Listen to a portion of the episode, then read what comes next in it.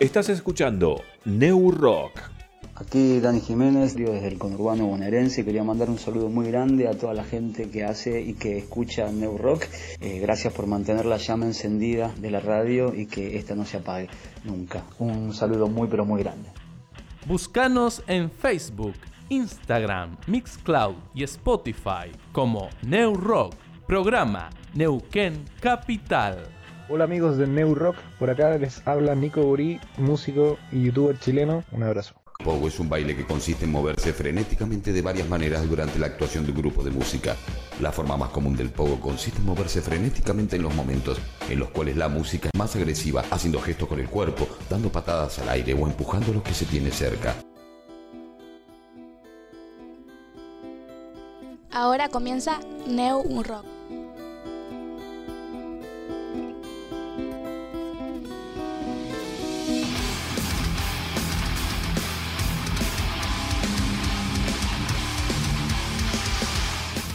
Aquí comienza New Rock en su versión podcast.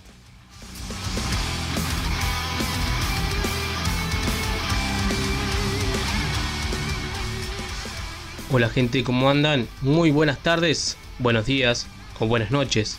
Depende a qué hora estés escuchando este programa. Nuestro primer programa de este nuevo año gregoriano 2021. Arrancamos por ahí no de forma radial como es habitual. Ya sabemos en qué situación está el mundo. El 2020 fue complicado y está empezando más o menos el 2021. Pero bueno, estamos contentos de, aunque sea hacerlo de forma podcast a través de, de Spotify o Miss Cloud, donde pueden escucharlo, o bien solamente las entrevistas a través de YouTube.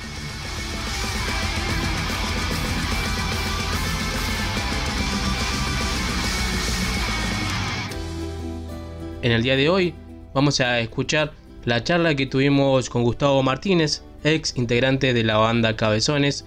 Hoy en día él está viviendo en México, así que ya agradecerle a él por el tiempo que se tomó para charlar con nosotros. Y también un gran saludo para Majo, Majo Carrascal, que nos hizo ahí el contacto.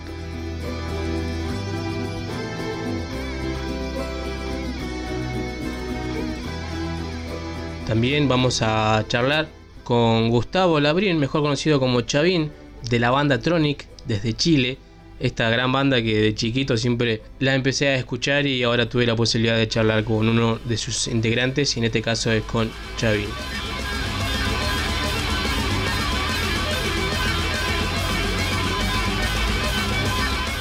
Desde un poco más acá, desde San Patricio del Chañar, estuvimos hablando con Alejandro Amado, Ale de Larva, que nos comenta un poco cómo está la actualidad hoy en día de la banda y cómo es tocar después de un año.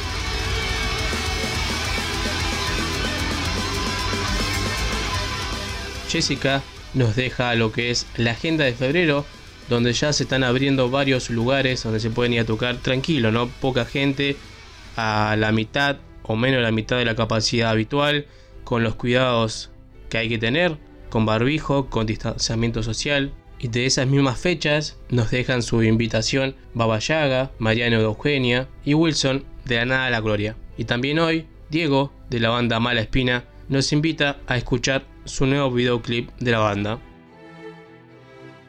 Esto es Now Rock y así comenzamos. Bienvenidos hermosos.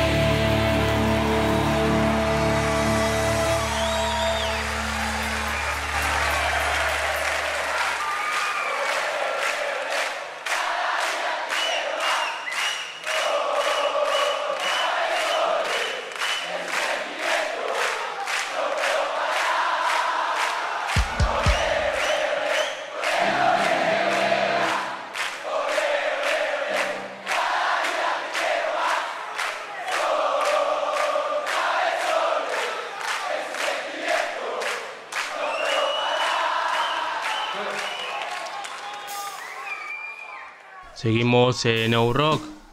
Ahora vamos a escuchar la charla que tuvimos con Gustavo Martínez, ex integrante de la banda Cabezones. Hoy en día él está viviendo en México ya hace varios años y nos cuenta sobre su actualidad musical, cómo fue su paso por Cabezones y cómo recuerda él al gran Gaby Díaz de Catupecu Macho. Vamos a escucharlo.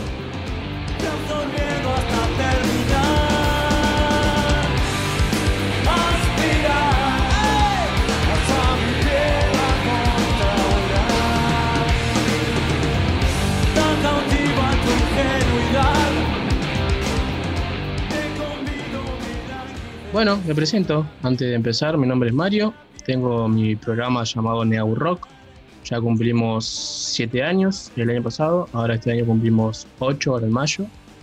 Bueno, qué bueno, qué bueno. Felicidades por estos siete años y por este nuevo año que, que está comenzando. Ojalá que sean muchos más. Y siempre, sin duda, es, es importante ¿no? la posibilidad de mantener un espacio, un canal de, de promoción, de difusión y sobre todo para el rock, Claro. que, que- que- que en estos tiempos es, es importante mantener ¿no? el, el estandarte del rock. Aquí, bueno, yo me presento así brevemente. Yo soy Gustavo Martínez, soy, soy músico, soy productor, este, ex bajista y, y miembro fundador de Cabezones, que, que gracias a ese proyecto musical, bueno, tuve la posibilidad no solamente de recorrer todo el país, toda Argentina, sino también salir al exterior. Este, y, y sin duda fue de alguna manera el vehículo por el cual eh, eh, estoy radicado en México desde hace ya nueve años, más precisamente en Guadalajara, en Jalisco. Eh, y bueno, aprovechando esta posibilidad, este enlace, este contacto que se hizo, con mucho gusto aquí compartiendo esta charla con vos, Mario, y con toda la gente que, que nos escucha y nos verá seguramente. Y por supuesto un saludo a todo Neuquén, ¿no? que, que tengo, como siempre, el mejor de los recuerdos de las visitas que hacíamos ahí cada vez que tocábamos. Así es. Eh, bueno, Gustavo, ya agradecerte por este tiempo que te tomaste para charlar con nosotros y también agradecerle a Majo, Majo Carrascal que nos hizo el contacto para poder charlar este ratito con vos. Así que un gran saludo para Majo. Claro que sí, un beso enorme para Majo, esperando que esté muy bien. Eh, una persona que yo quiero mucho y que respeto profesionalmente muchísimo, así que gracias Majo por esta posibilidad de, de conocerte, Mario, y de poder estar, como te decía, ¿no? desarrollando este, esta charla juntos. Yo, eh, yo estoy en Guadalajara, Ah. que le, le contamos un poquito a la gente, es como la zona central del país, o centro-occidente, como se conoce aquí. Guadalajara es capital del estado de Jalisco, y que de alguna manera es uno de los estados más emblemáticos de México hacia el exterior, porque de este estado es el mariachi y el tequila, que es lo que más se conoce, digamos, en líneas generales de México, ¿no? Entonces, este, ya tengo aquí eh, nueve años residiendo aquí, permanente, eh, y desarrollando algo que yo ya había comenzado incluso en Buenos Aires, o incluso todavía cuando estaba en actividad con Cabezones, ¿no? que es esta, esta pasión por la música y por otras facetas que tienen que ver con la producción, ya sea musical y ya sea producción de eventos, digamos, de conciertos, de festivales, de shows, que es algo que me gusta mucho, el manejo de los artistas, el booking, el management. Y es un poco lo que vengo desarrollando en todos estos años desde que decidí cambiar de residencia e instalarme aquí en, en México. Ahí en Guadalajara también me hace acordar a, la, a las Chivas de Guadalajara, un, un, gran equipo. Claro, sí, acá esta es una ciudad muy, muy futbolera. Este, aquí hay do, dos equipos que están en la primera división de la ciudad, que es eh, las Chivas Rayadas del Guadalajara y el Atlas. El Atlas es muy parecido a, a Colón de Santa Fe, incluso en, en, su camiseta, los mismos colores, y es el clásico de la ciudad, la, la gran rivalidad de la ciudad. Y a nivel nacional, eh, lo que es nuestro River Boca, aquí es Américas Chivas. Ese es el clásico del fútbol este, mexicano. Pero en general, todo el país es muy futbolero y, y obviamente Guadalajara no es excepción. Ah. Eh, ¿Y cómo está el tema allá de la, de la, pandemia, la cuarentena? Si no me equivoco, ahora mm, va a ser en México donde se va a poder jugar, por ejemplo, un partido con, con gente, con visitantes. Mira, nosotros empezamos con, con este tema a fines de marzo del año pasado. Este, y obviamente fuimos una de las actividades más afectadas porque los que nos dedicamos al espectáculo y eh, a los eventos en donde hay aglomeración de gente, bueno, fuimos, fuimos, los primeros que tuvimos que parar. Entonces ya llevamos, vamos para casi un año de un parate muy especial e histórico, te diría, porque la verdad que esto no estaba en los planes de nadie y sin duda pegó, pegó muy fuerte ¿no? a toda la industria del entretenimiento y, y, del espectáculo y de la recreación en general, porque, porque afectó no solamente a los conciertos en vivo, sino este, a los espectáculos teatrales, de danza, exposiciones, bueno, todo lo que tenga que ver, como te decía, como, como con reunir a gente para de, disfrutar de un evento, de un show, de un espectáculo, se vio totalmente parado, frenado y sin duda económicamente ha sido un impacto muy fuerte. Esperemos, esperemos que pronto podamos volver, aunque sea paulatinamente, a recuperar un poco de la normalidad. Pero por lo pronto México es uno de los países más comprometidos también, ¿no? A nivel mundial, en cuanto a nivel de contagios y de decesos, lamentablemente. Es una situación compleja.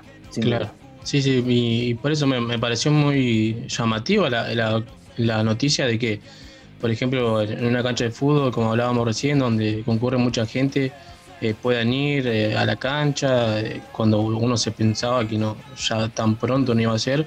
Pero bueno, son decisiones que, que son raras, ¿no? Cuando uno la escucha. Sabes que yo no tengo conocimiento, pero también me llama mucho la atención. Porque, por ejemplo, aquí, aquí en, y te hablo del estado de Jalisco, estamos con una situación que es una especie como de botón de emergencia, que precisamente lo que persigue es evitar que la gente se acumule en los lugares. Entonces, todo lo que es recreación, discotecas, bares o antros, como le dicen acá, eh, plazas comerciales, etcétera, a partir de las 7 de la tarde cierran, precisamente para evitar que la gente se siga juntando. Y, sobre todo que trate, si no es indispensable, que trate de no salir de su casa, ¿no? Que es un poco la, la idea que, que, hay que aplicar en todas partes, creo yo, en todos los países. Claro. Sí, eh, creo que siempre lo digo, o con la gente que he he podido charlar, es que cada uno por ahí sabe lo que tiene que hacer, ¿no? Cómo cuidarse, cómo cuidar a, sus familiares, a quien tiene alrededor, de, sabiendo de no juntarse con gran cantidad de gente y bueno, todo lo que es el trabajo de la higiene ¿no? y, y usar el, el, barbijo, el tapaboca bien correctamente. Es que yo creo que esta pandemia llegó también para, para entender de que ahora sí, o nos cuidamos entre todos o, o esto va a ser realmente una cosa tremenda, que ya lo está haciendo, quiero decir, ¿no? Pero eh, hay que despertar y enfatizar y priorizar el tema de la conciencia social. Este, el uso del cubrebocas, como se le dice acá, al, barbijo nuestro, eh, y el tema de tratar de no salir si realmente no es indispensable, eh, hay que instalarlo definitivamente, porque, porque si no esto también se puede prolongar, creo yo, de una manera eh, peligrosa en el sentido de cómo pueda llegar a afectar económicamente. Que ya está haciendo un impacto muy grande en todas las actividades, no solamente en el área que, que me concierne a mí, que tiene que ver con el espectáculo, la recreación, eh, sino en, en las, en las distintas disciplinas ¿viste? económicas. El impacto es muy fuerte. Claro. Aquí en México, me imagino que en Argentina deben tener también una situación muy parecida. Y las noticias que uno escucha, no sé, de países, incluso de primer mundo, ¿no? Como Inglaterra, como Francia, como España, como Italia, eh, no, no son muy alentadoras, lamentablemente. Claro.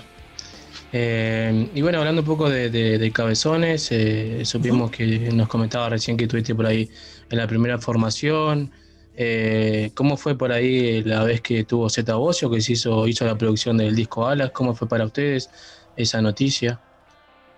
Bueno, es- Ca- Cabezones, digamos, en, mi vida es, es, es un gran capítulo, digamos, ¿no? artístico, musical, de mil aprendizajes, aventuras, viajes, giras, imagínate. Ahí nosotros, este, con César y su primo Andrés, que fue el primer baterista que tuvo la banda, la fundamos allá por el 92.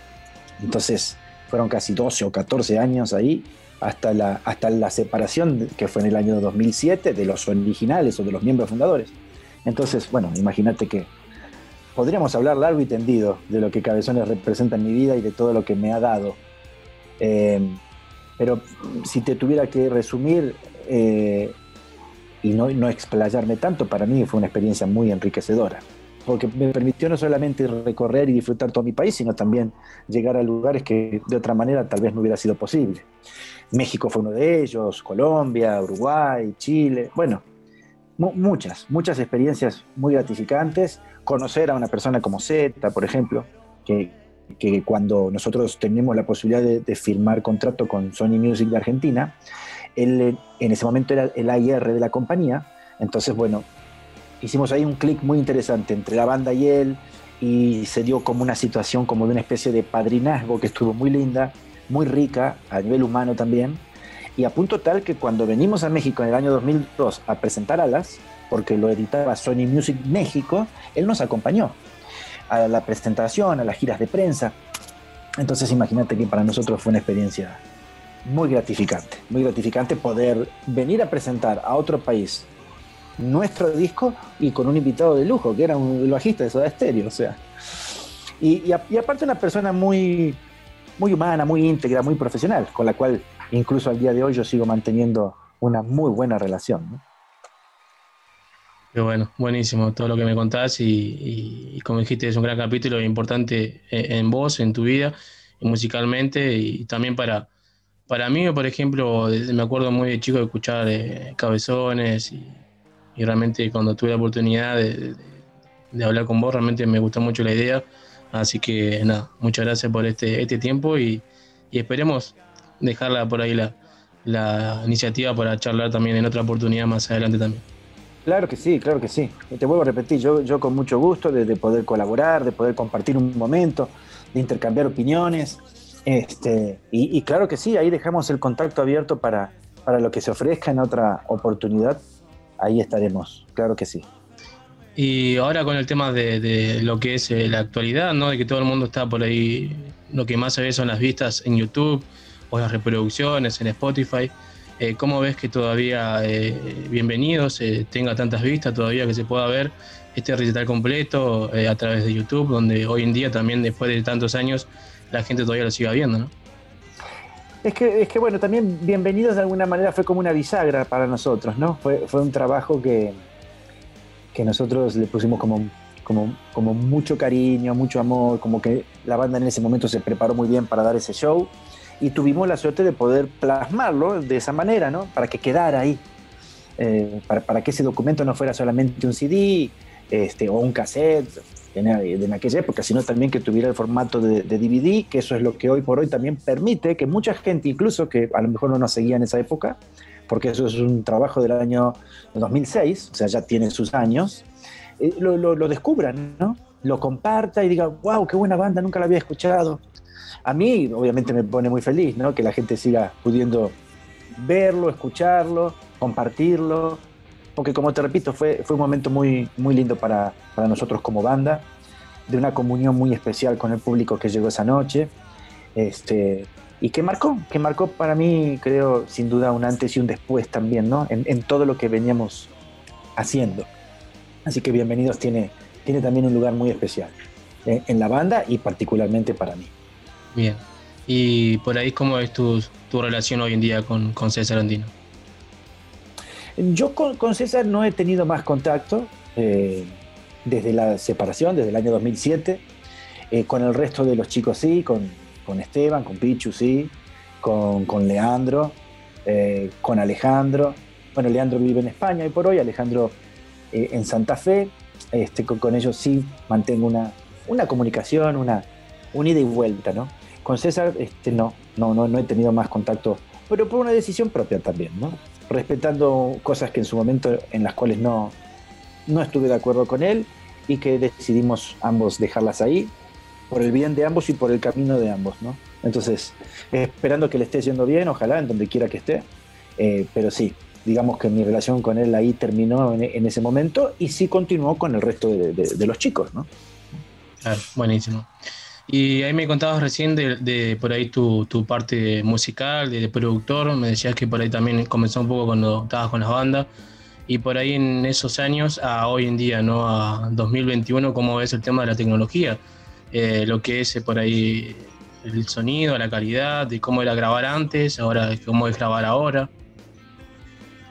A mí te voy a decir la verdad, Mario, siempre me interesó, por supuesto que me gustaba subirme a un escenario, dar un show, ¿no? Obviamente, es una sensación increíble, pero también me llamaba mucho la atención lo que pasaba detrás de, y todo el trabajo que implicaba montar un escenario, colgar un sonido, iluminación, video. Dije, bueno, acá hay un trabajo enorme que hace un montón de gente, ¿no?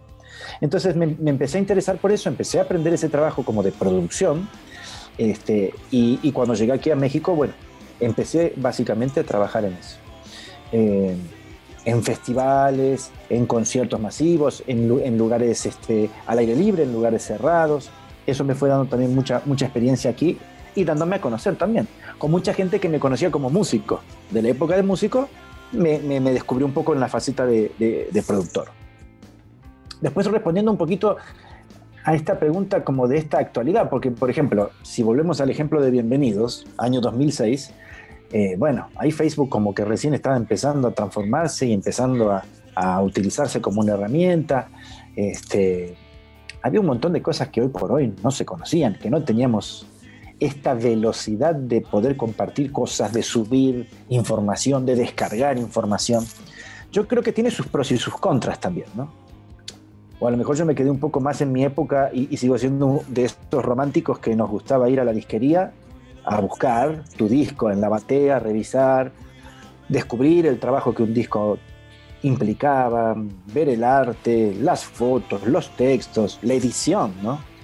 Hoy por hoy, viste, una canción, sí, se disfrutan en, en, un Spotify, en un iTunes, en un Google Play, pero bueno, sigue siendo algo más frío también, ¿no? Uno le gusta la canción, se la descarga, la manda, la comparte, sí, todo bien, pero yo sigo siendo, o como que mi corazón estaba, sigue estando más del otro lado. Yo soy, a mí me gusta seguir yendo, no sé, a una disquería a buscar el disco y ver el trabajo, ¿no? No solo del artista, sino también de un montón de gente. Porque no hay que olvidar que a la hora de hacer un disco, bueno, estaba la banda que lo grababa, el estudio donde se grababa, quién imprimía el disco, el arte, las fotos, el empacador, o sea, toda una cadena de valor que ese disco tenía al final, ¿no? De toda la gente que trabajó para que llegara al consumidor final, o al cliente, digamos, en este caso. Entonces, digo, eh, esa época, y tampoco es que hablo de hace 20 años atrás, no, no hace tanto, eh, a mí me sigue seduciendo más que que, que, estos tiempos como tan frenéticos de tecnología en donde todo se consume a una velocidad y a lo mejor donde, no sé, un sencillo o un corte de, que se estrenó hace una semana, pasan 10 días y ya es viejo, ya es obsoleto. Porque hay, hay mucha voracidad, hay mucho frenesí en la gente por consumir cosas. Hay de, mucha de cantidad de cosas. Como inmediata y ante una oferta tan grande también, bueno, es difícil captar la atención. Y es un poco el desafío también de las nuevas propuestas artísticas y sobre todo ahora, en esta situación pandémica que nos toca vivir, en donde no está el vivo, eh, bueno, y está un poco más en auge todo el formato digital de streaming y demás, este, porque bueno, la gente también está con esa necesidad de seguir consumiendo cosas, ¿no? Y de entretenerse como pueda, aunque sea desde el living de la casa, a lo mejor mirando un concierto en una pantalla de televisión. Claro, sí, sí, por ahí también, por ese lado venía la pregunta de cómo es, cómo ocupaste tu tiempo para ahí en, en pandemia, pudiste eh, retomar algunos proyectos que habían quedado ahí sigo- entre medio.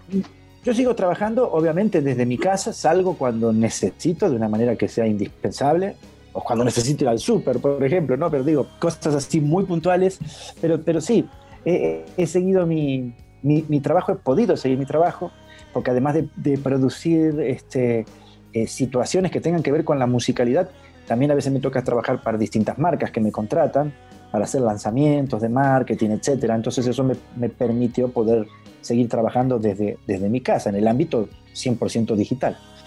Por suerte, ¿no?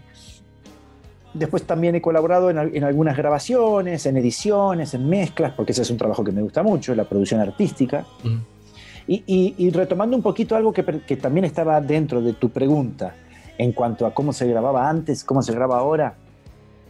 Bueno, yo creo que, que, que antes, bueno, viste, había, había otros métodos y como que el músico debía también ponerse mucho las pilas, ¿no? Y prepararse muy bien a la hora de entrar a un estudio de grabación.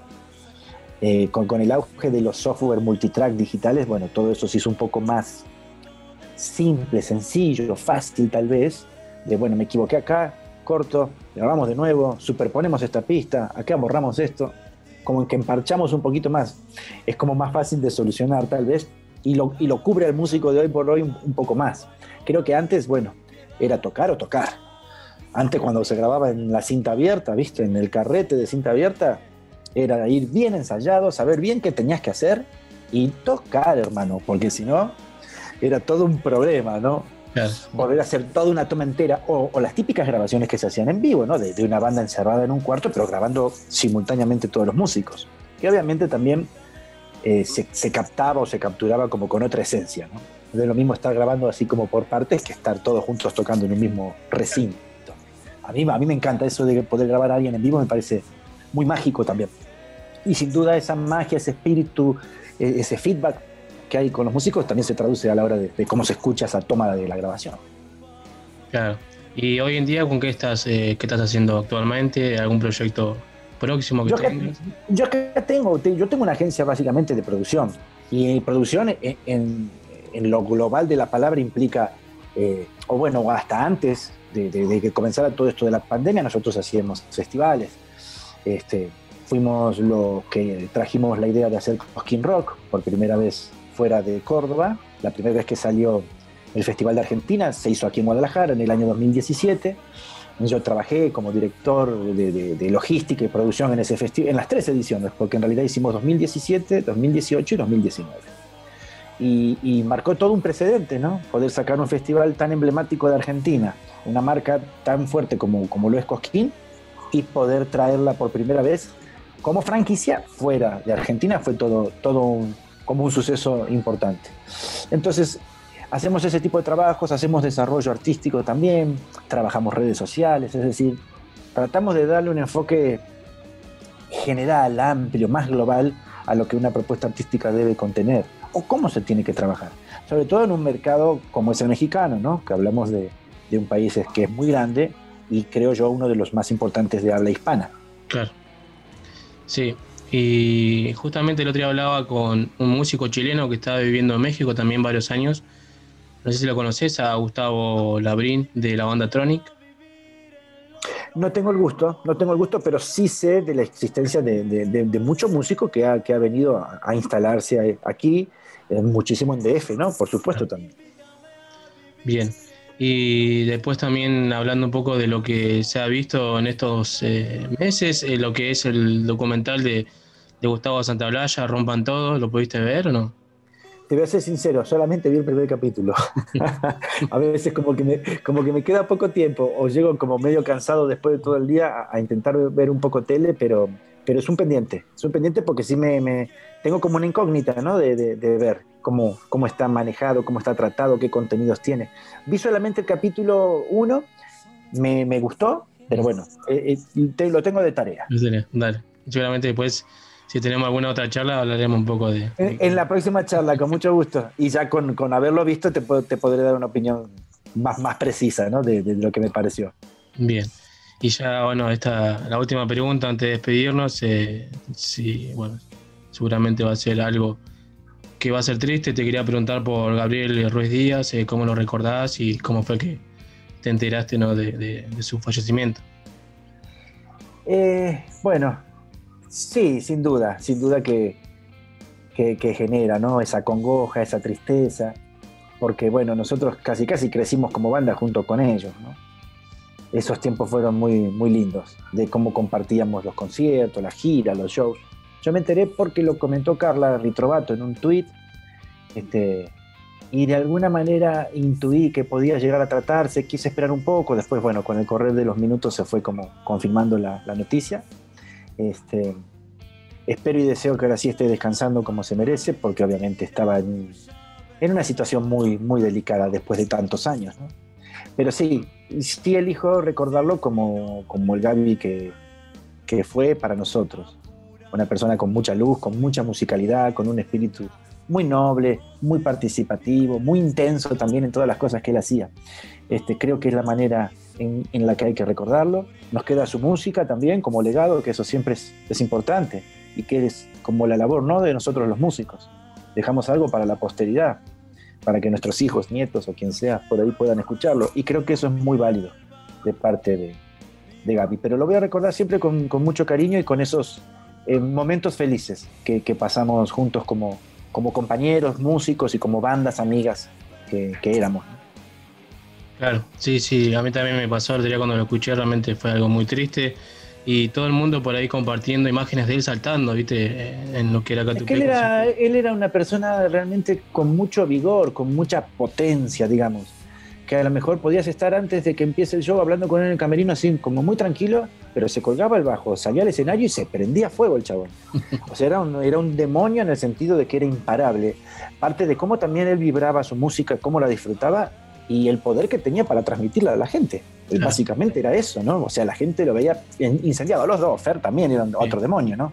Es como que los dos se potenciaban y, y yo recuerdo esos, esos eh, shows en- de, de Dale, por ejemplo, en Cemento, que se armaban unas fiestonononas increíbles. Y, y- y bueno, es, es parte de esos recuerdos que uno atesora, ¿no? A lo largo de los años. Y es un poco lo que hablábamos también con, con, con Majo, ¿no? Cuando me dijo, che, ¿te enteraste de esto? Claro. Este, y enseguida uno hace como un, como un flashback y se va a esa época y a esos momentos en donde compartió, ¿no? Con, con esa gente. Y con Gaby en especial. Y por ahí, no sé si te acordás o tenés el momento exacto cuando te enteraste del accidente, eh, lo que pasó ahí con... Lo, tengo presente, me acuerdo que sonó el teléfono y, y después creo que hasta, hasta salió un- una nota así en vivo en la televisión, entonces nos empezamos a llamar para ver si, si era real o no y si también César estaba involucrado, viste, los primeros momentos fueron como desconciertos, después obviamente con la confirmación, bueno, empezamos ahí todo un, todo un proceso, ¿no? Que para nosotros fue, fue muy especial porque fue después de ese show de Bienvenidos, del año 2006. Un tiempo después pasa ese accidente, bueno, y toda una cuestión de transición hasta que llegamos al Obras, a nuestro primer Obras del año 2006, de diciembre del 2006. O sea, en ese mismo año, el show de Bienvenidos, el accidente, la situación de Gaby, de César, el cierre de ese año tan especial y tan particular con el Obras, eh, y la posterior disolución de, la, banda. O sea, todo fue muy intenso para nosotros este, en, en- en esa época. Claro. Y bueno, ¿qué más decirte nuevamente? Agradecerte por este tiempo. Ya sabes, estamos en contacto para cualquier cosa que me quieras enviar para difundir. Estamos. eh, Eso te iba a decir, sí, sí, sí, claro, claro. Tengo, tengo, eh, ya ahora que estamos en contacto y sabiendo que tenés tu espacio y todo, te voy a empezar a, a compartir material de, de propuestas que están muy interesantes aquí, de gente que viene trabajando realmente muy bien, de la escena emergente o underground, este, para, para que si está ahí el espacio disponible, con mucho gusto compartirla y, y le vayan echando un ojo por allá y una, y un- y una orejita. Ustedes Sí. también. Será todo bienvenido lo que me envíes. Hablando de bienvenido. Buenísimo, buenísimo. Y ah, me pasó también de, de- con el tema de la pandemia, cuarentena, de también hacer muchas notas a través de, de Zoom, que realmente no lo había usado antes. Creo que ya estaba antes mucho tiempo, pero uno realmente no tenía la, la necesidad de usarlo, en este caso ahora sí. Y me tocó hablar con una pareja de mexicanos que están Ujú. radicados en Hong Kong. Eh, allá armaron un proyecto que se llama DIR, D-E-E-R. Así que después si querés puedes eh, escucharlo a ver qué te parece y bueno, si te interesa te paso el contacto. Es que, bueno, esto es, es la posibilidad que hoy por hoy la tecnología y el desarrollo que tiene, sobre todo en estos últimos años, nos da. Poder estar hablando con alguien en, la otra, en otra parte del planeta en tiempo real, compartir este, archivos, música, fotos, videos, lo que sea. Este, esto sin duda es, es algo importante y sobre todo ahora que nos toca seguir cuidándonos, seguir este, estando encerrados en beneficio de que, de que podamos pasar pronto esta situación y, y recuperar la normalidad, en todos los sentidos, digo. ¿no? Bueno, soy Gus Martínez, aquí desde Guadalajara, Jalisco, México, mandando un saludo y un cariño a todos los seguidores de Neo Rock. Apoyen el espacio, difúndanlo, hagan el aguante, que siempre es útil tener un lugar de difusión para las nuevas propuestas y para el rock en general. Así que un abrazo grande para todos y felices siete años.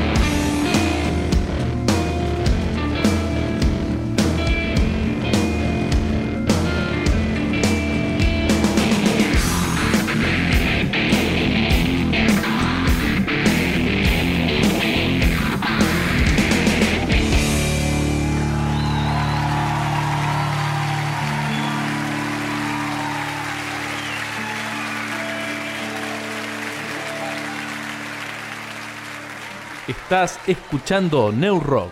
Conducción Mario Cruces. Bueno, y estaba pensando, ¿no? En algo de una manera de compartir en épocas de no de no cuarentena y en épocas de cuarentena, bueno, hacerlo de manera individual, pero creo que si hablamos de, de, de una rica bebida que, que, ahora no se puede compartir es el mate. Obviamente, más allá que sea una, una infusión a base de hojas secas, pero muy similar al, al mate cocido, eh, el mate tiene ese significado cuando este, se lo toma solo o se lo comparte con alguien que uno, que uno aprecia. Fueron los guaraníes los que difundieron eh, el hábito de tomar en una calabacita las hojas embebidas de yerba mate, pero fueron los, los jesuitas los que intentaron detenerla porque mm, la consideraban de un origen, digamos, demoníaco. Eh, finalmente, resignados ante el fracaso, a los padres de la escuela de Jesús no les quedó otra que aceptar esta bebida que hoy conocemos como el mate. Ahora, si preguntan la cantidad de materiales que hay, bueno, sí, sí, sí, hay muchísimos, desde mate de madera, de silicona, de vidrio, la calabacita, el porongo, en fin, millones de, de, de, formas que, que lo podemos encontrar al mate. Maneras de tomarlo, infinitas también. Dulce, amargo, con miel, con burrito, con cedrón, el mate de leche, el mate con café, millones, millones de variantes. Pero lo importante es eh, tomarse un minuto para reflexionar y decir, wow, el mate, el mate. Soy Tom de TV, acá de mi casa, pasando la cuarentena del infierno, como todos ustedes, y le mando un saludo grande a todos los amigos de New Rock y esperamos verlo pronto en Neuquén cuando vuelva a la vida. Un abrazo grande. Estás escuchando New Rock en su versión podcast.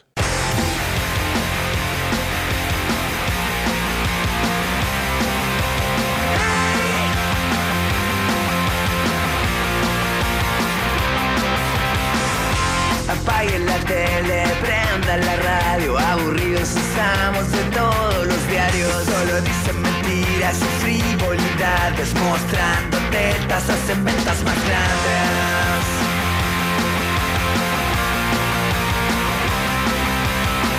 Para comer bien hay que trabajar harto y para disfrutar hay que cantar muy alto. No queremos dinero, queremos que el medio entienda que lo de adentro es lo más importante. Es mejor preocuparte de tu propia familia y si no la tienes de tu propia vida. Los que se ganan la vida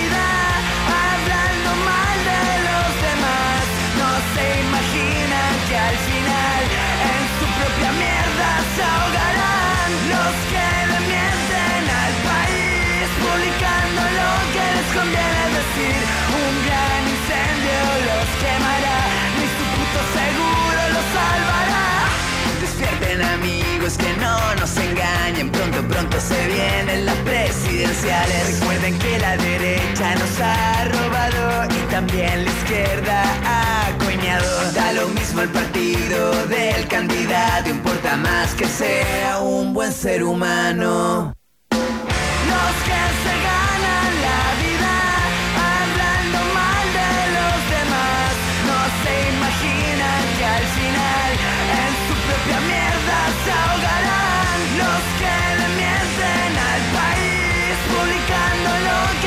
Que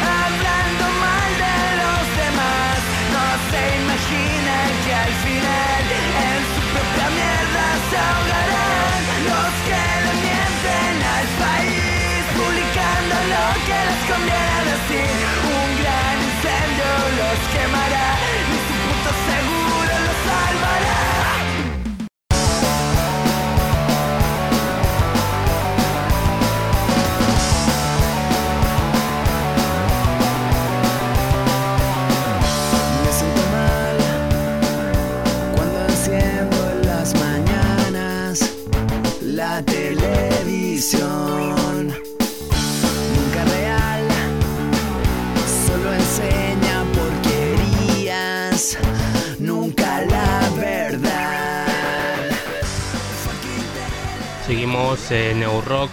Ahora vamos a escuchar la charla que tuvimos con Gustavo Labrín, mejor conocido como Chavín de la banda Tronic, esta gran banda chilena, pero él hoy en día está viviendo en México hace varios años, así que vamos a escuchar a ver qué nos comenta cómo está la actualidad de la banda hoy en día, cuáles son sus próximos proyectos musicales y cómo fue que vio el estallido social él estando en México, lo que pasó en Chile en el año 2019. Vamos a escucharlo. Y al despertar, tiro desde mi ventana el puto televisor. Fucking telereculia, te odio tanto, te odio tanto. Seguimos en New Rock, ahora estamos en comunicación con Gustavo Labrín, mejor conocido como Chavín, integrante de la banda Tronic.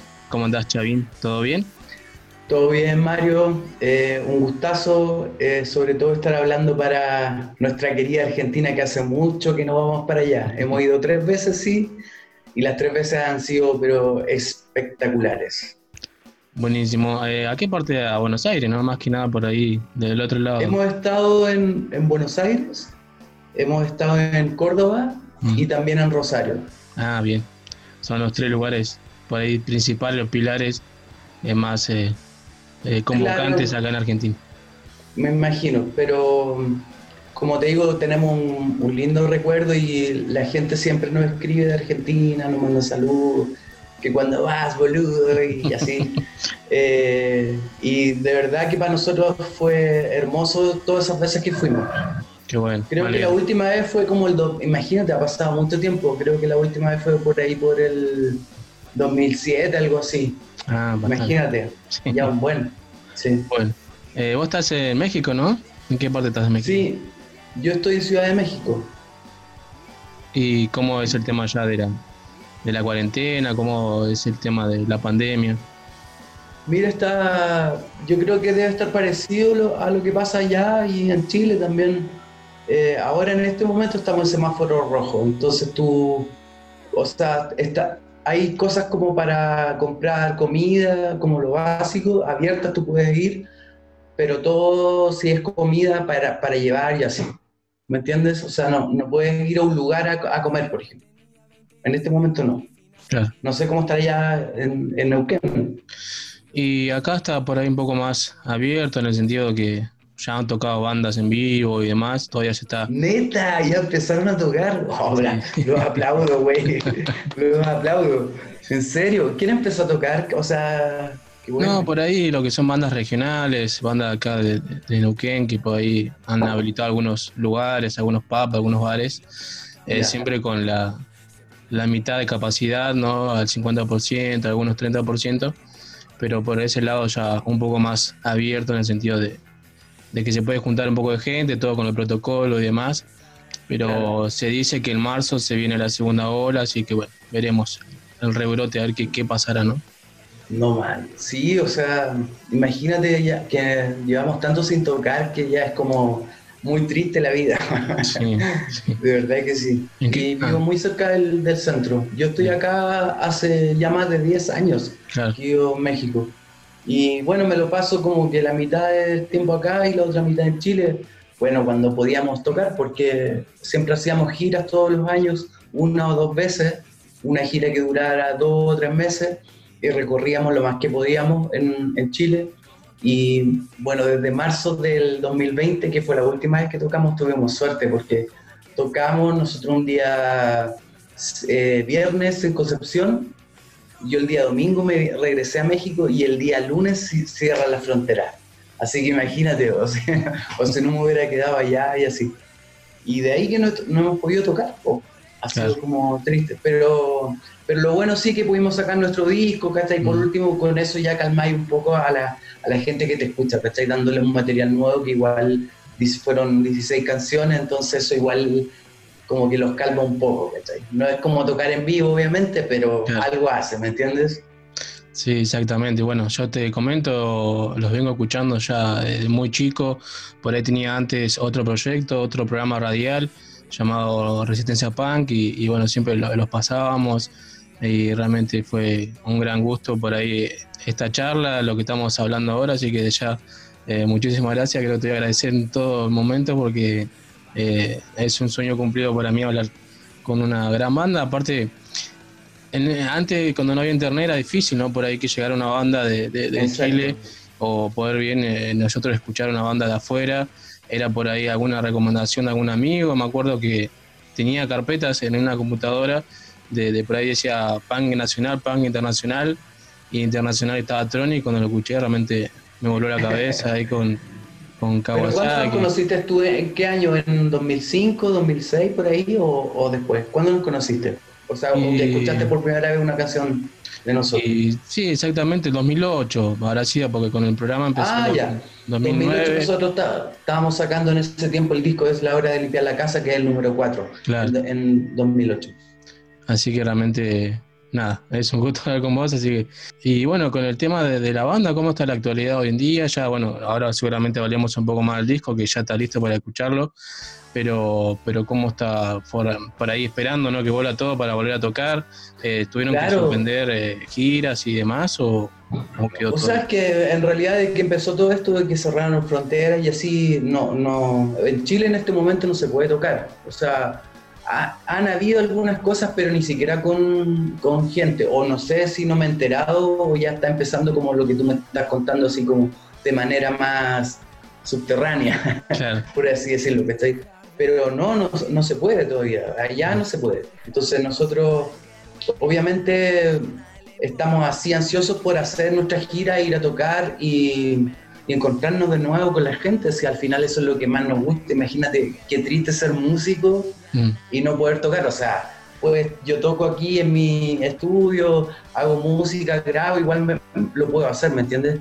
Pero no es lo mismo que te juntes con tus amigos a tocar y que vaya la gente a verte, es otro pedazo. Entonces, eso es lo que a mí como que realmente ya me tiene así al borde. no, pero de verdad que desespera, weón. Sí, de verdad que sí. Es como que te, te tengan atado, pues, weón. Es Claro. lo mismo. Así. Eh, bueno, hablando también un poco de Chile, se- seguramente todo el mundo se, se recordará de lo que pasó en el 2020, lo que fue el cambio ¿no? Eh, del apruebo. Y ustedes, me acuerdo que sacaron un, un video de un tema de ustedes que habían sacado hace Sí. varios años atrás, en 2004, ¿no? Y, y 19 años después, eh, realmente que la letra sea como que lo hubieran escrito en el mismo año. Eh, ¿Cómo fue eso? Que por ahí, ¿cómo fue también eh, el recuerdo de la gente, ¿no? Y cómo fue para vos eh, verlo de México, lo que pasó en Chile, ¿no? Para mí fue súper fuerte porque en realidad yo estaba acá y yo me empecé a enterar cuando empezó el estallido social por, por internet, o sea, gracias, no sé, a plataformas como Facebook o Instagram, que tú hablas con tu gente que conoces y así, eh, me empezaron a, a- a- mandar videos y así, y gente fanáticos de Tronic nos empezaron a mandar sus propios videos de lo que ellos estaban viviendo por Instagram, ¿me entiendes? Entonces fue súper fuerte porque realmente fue algo así eh, no menor, ¿me entiendes? Que hay un antes y después de todas, de todas maneras. Y nos a mí me pegó fuerte porque no estaba allá. Y era raro porque tú decías, oh, lo que está pasando y tú no estás en tu país. Era como, hey. Pero bueno, eh, gracias a eso nació una canción eh, después también. O sea, lo que dices tú con respecto a Aprenda en la radio, que es una canción que salió, claro, el 2005, fue escrita el 2004. eh, y la letra habla de, lo, de una realidad que nosotros veíamos en Chile en ese momento, o sea, era lo que estaba pasando. Y imagínate cuánto tiempo después gente decía, oye, esta canción es como que la hubieran escrito hoy día, porque todavía siendo, es como una letra que está presente, ¿me entiendes? Y, y pasa mucho así, o sea, tú sabes que el mundo, por mucho que hay cambios, entre comillas los digo, tampoco cambia tanto, ¿me entiendes? Y eso es lo que pasa, y por eso la gente como que se vio identificada, y gente que quizás nunca había escuchado la canción la escuchó, y decía, ¿y estos guanes quiénes son? Y así, no, si son viejos, yo les decía, oye, si esta canción no es que nos decían Nostradamus y que éramos visionarios y cosas así, la gente escribía en YouTube. Yo les decía, oye, no, no somos visionarios, esto ya pasó y se pasa otra vez y va a pasar otra vez y así, ¿me entiendes? Claro. Y después de eso, claro, nació la otra canción que hicimos que fue Maldito Traidor, que sale en el último disco que sacamos, que ya lo pudimos sacar a fin del año pasado. Y, y también es como un poco la continuación de esa canción.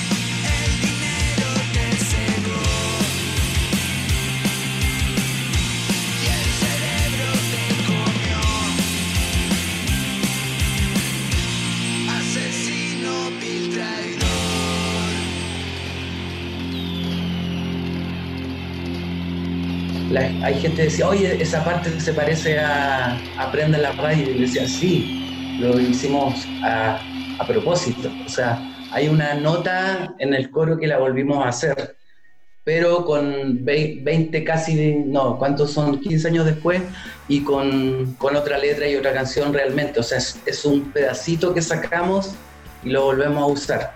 Lo hemos hecho varias veces eso, con bandas que nos han inspirado también.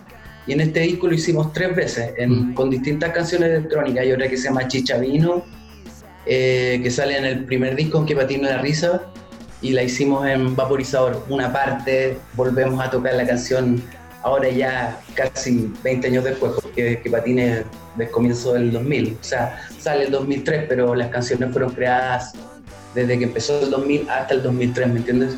Claro. Y así. Claro, y bueno, justamente ese tema, ¿no? Apaguen la tele y prendan la radio. Me acuerdo que también lo pasábamos en nuestro programa porque era un programa radial y era eso, ¿no? Y Claro. en este tema de lo que pasó en Chile con, con el cambio, con la revolución que hubo, era eso, porque era ver en la tele cosas que no era verdad, eran actuaciones que, que mostraban lo- lo- los canales de, de- de noticias. En cambio, uno por ahí se enteraba lo que pasaba en algún programa de radio de algún conocido, que o bien, como decías vos, eh, en las redes, pero no, no en lo que era de la gente que publicaba, de que estaba en vivo. No, no, no se podía mirar la tele porque te mostraban totalmente lo diferente. Claro, claro, eso de todas formas y, y bueno, estamos todavía en esa situación y, y todavía no han habido muchos cambios tampoco, porque después de que ganó la prueba, como tú me decías, eh, claro, ahora viene la otra parte y es- ha estado difícil porque la gente que está en el gobierno no quiere que existan Claro, cambios. Mm. Entonces le cortan las salas. De hecho, varias listas de candidatos, como 14 listas, las dejaron abajo, las bajaron. ¿Y, y cuál era el motivo? No había motivo, o sea, ni siquiera decían, no, las bajamos porque pasó esto, ¿me entiendes? Y eso pasó hace poquito, ayer yo me enteré de esa noticia o antes de ayer. Y está así la cosa, está súper complejo Chile. Y bueno, y Argentina igual, yo creo, o no, como la ves tú que tú vives allá. Y sí, está, está complicado, pero, pero bueno, en este nuevo gobierno que se puede llamar así entre comillas, que, que se fue un anterior que fue nefasto, donde nos volvimos a endeudar con el FMI, eso fue lamentable, pero, pero bueno, también estamos en democracia y la gente lo eligió y, y ahora se eligió otro gobierno y bueno, creo que en pandemia se complicó mucho, pero bueno, esperemos si hay cambio o no, que sea muy pronto, ¿no? Porque también ha subido todo, no sé si te has podido probar lo que es la carne argentina, el asado acá, pero lo que más se disfruta acá y, y lo que si sube se lamenta mucho, ¿no? Ah, ya, o sea, está súper caro, subió la carne allá. Sí, mucho. Hace unos días Ah, nomás no, subió. no sabía eso, mucha. Subió muchísimo. Ah, No, así sí, que- igual las veces que fui a Argentina, la comida, nada que decir, deliciosa, exquisita, weón, las carnes de ustedes, no, todas las pizzas también que probé en, en, en Buenos Aires, weón, pur- un sabor de ustedes, weón. los pasteles, también las facturas que ustedes le llaman, Sí, ¿factura era? factura, sí. ¿Sí? Sí. Ya, nosotros le llamamos pastel, pasteles, pastelitos y así. Eh, bueno, y bueno, ahí comentabas de lo que fue sacar un disco eh, el año pasado, a fines del 2020, eh, en pandemia, ¿cómo fue eso? Eh, ¿Ustedes ya tenían ganas de hacerlo? Decían- recién decía de, por ahí un regalo también para la gente, ¿no? Que está esperando algo nuevo también, o como no, no lo han podido ver tocar en vivo, regalar algo, este, en este caso un disco a ustedes. Eh, ¿Cómo fue la decisión? ¿Querían sacarlo o esperar un poco, un poco más? ¿O bien a esperar a poder tocarlo también en vivo para presentarlo? Mira, la, la verdad no- nos habíamos demorado harto en sacar un disco porque el último que habíamos sacado en la alerta aplicación, si mal no recuerdo, era como 2015, más o menos. O sea, entonces había pasado mucho tiempo que no sacábamos algo, pero el motivo era porque como en un momento Rigo también estaba viviendo en México, y, ahí estábamos trabajando de manera fluida. Y cuando eh, Rigo fue padre, se fue, vo- volvió a Chile y yo me quedé acá. Entonces empezó como una nueva forma de trabajar, ¿me entiendes? Porque claro, yo estaba acá, él allá, eh, y cuando hacíamos una gira o algo así se iba planificando con varios meses de anticipación. Entonces quizás ahí eh, perdíamos un poquito más del tiempo que, que antes como estábamos juntos era como ya rápido, ¿me entiendes? Esa distancia quizás dilató un poco el proceso, creo yo. Y a eso súmale que todos los años igual estábamos yendo a tocar y a hacer giras. Entonces cuando haces una gira que no sé, va a durar dos o tres meses, eh, tú te pones a trabajar, no sé, tres meses antes o cuatro meses antes, incluso desde que, de que empieza la gira. Entonces ya esos son siete meses de un año. Y después hay que cambiar a la moda- modalidad de grabación y así. Entonces fue raro porque este disco, eh, bueno, la mayoría de las cosas se hicieron acá en México, eh, grabadas acá, pero por ejemplo Rigo grababa en un estudio, me mandaba la voz, yo la subía acá y mezclaba y qué sé yo, y cuando me tocaba ir de gira, yo llevaba mi interfaz de audio y aprovechaba de grabar eh, un día que estuviéramos libres, oye, weón, grabemos una canción mañana, ya me decía, nos juntábamos y grabamos, porque no sé si tú sabes, pero todos nuestros discos siempre han sido grabados así en casa, nunca hemos estado en un estudio, por ejemplo, todos, desde el primero hasta, hasta último. Entonces, fue todo así, ¿me entiendes? Como casi como gitanos yendo por aquí, por allá y aquí. y después armando todo este cuento. Entonces por eso quizás se dilató tanto. Pero yo creo que las canciones de, de las primeras a las últimas que se hicieron deben haber pasado fácil tres o tres años, yo creo, ¿me entiendes? En el, en el proceso, hasta poder terminarlo. Porque también como estaba la pandemia, también no, lo pensamos, será bueno que lo saquemos, no, va a ser un poco fome porque nosotros generalmente sacamos un disco y nos vamos a tocar, a hacer un- una gira y, le- y estamos con la gente y así. Eh, entonces lo pensamos bastante y dijimos, no, ya sabéis que saquemos los filos, aunque no podamos hacer un lanzamiento ni nada, pero va a ser primera vez que sacamos un disco de manera digital, porque va a estar igual, no sé, pues lo vas a escuchar tú en Neuquén, una persona acá, entonces dijimos, ya, aprovechemos que en este tiempo se puede hacer eso, que antes no se podía hacer, ¿cachai? Hablando de los principios del 2000. Entonces lo sacamos y estuvo bien porque la gente fue como, ya, gracias. Eh, lo necesitábamos y bueno, los comentarios de los fans fue así súper positivo, o sea, muy positivo porque cuando ya eres una banda longeva como nosotros que llevamos tantos discos, imagínate, ya tenemos ocho, eh, entonces es como, no sé, los fans igual se ponen más exigentes, ¿me entiendes?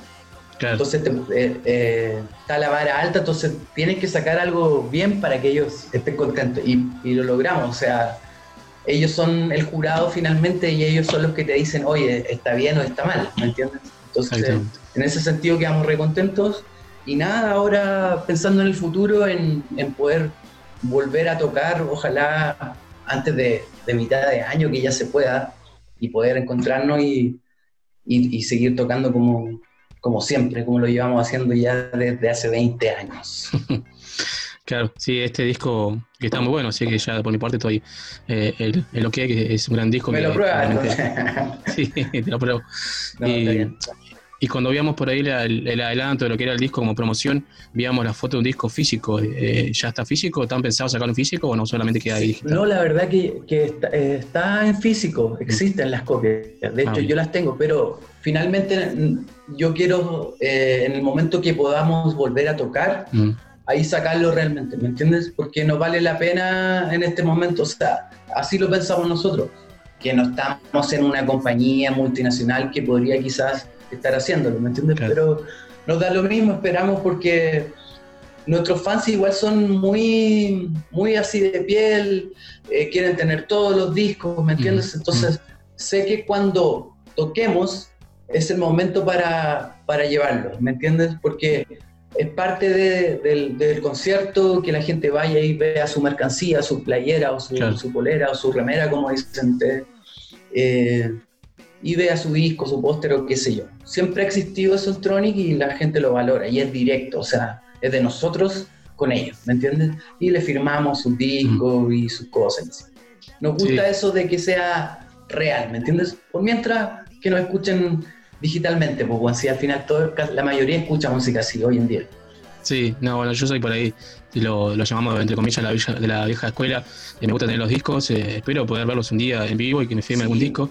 Creo que tengo algunos de ahí ustedes eh, guardados y realmente eh, todavía me gusta ir a un local, acá ya no hay muy pocos lugares donde uno puede ir a comprar un CD porque es eso, ¿no? La nueva tecnología está como abandonando lo que es eh, los, los cassettes, los CD, aunque se ha vuelto un poco, hay muchas bandas que han vuelto a grabar en, en cassette o en Claro. vinilo, ¿no?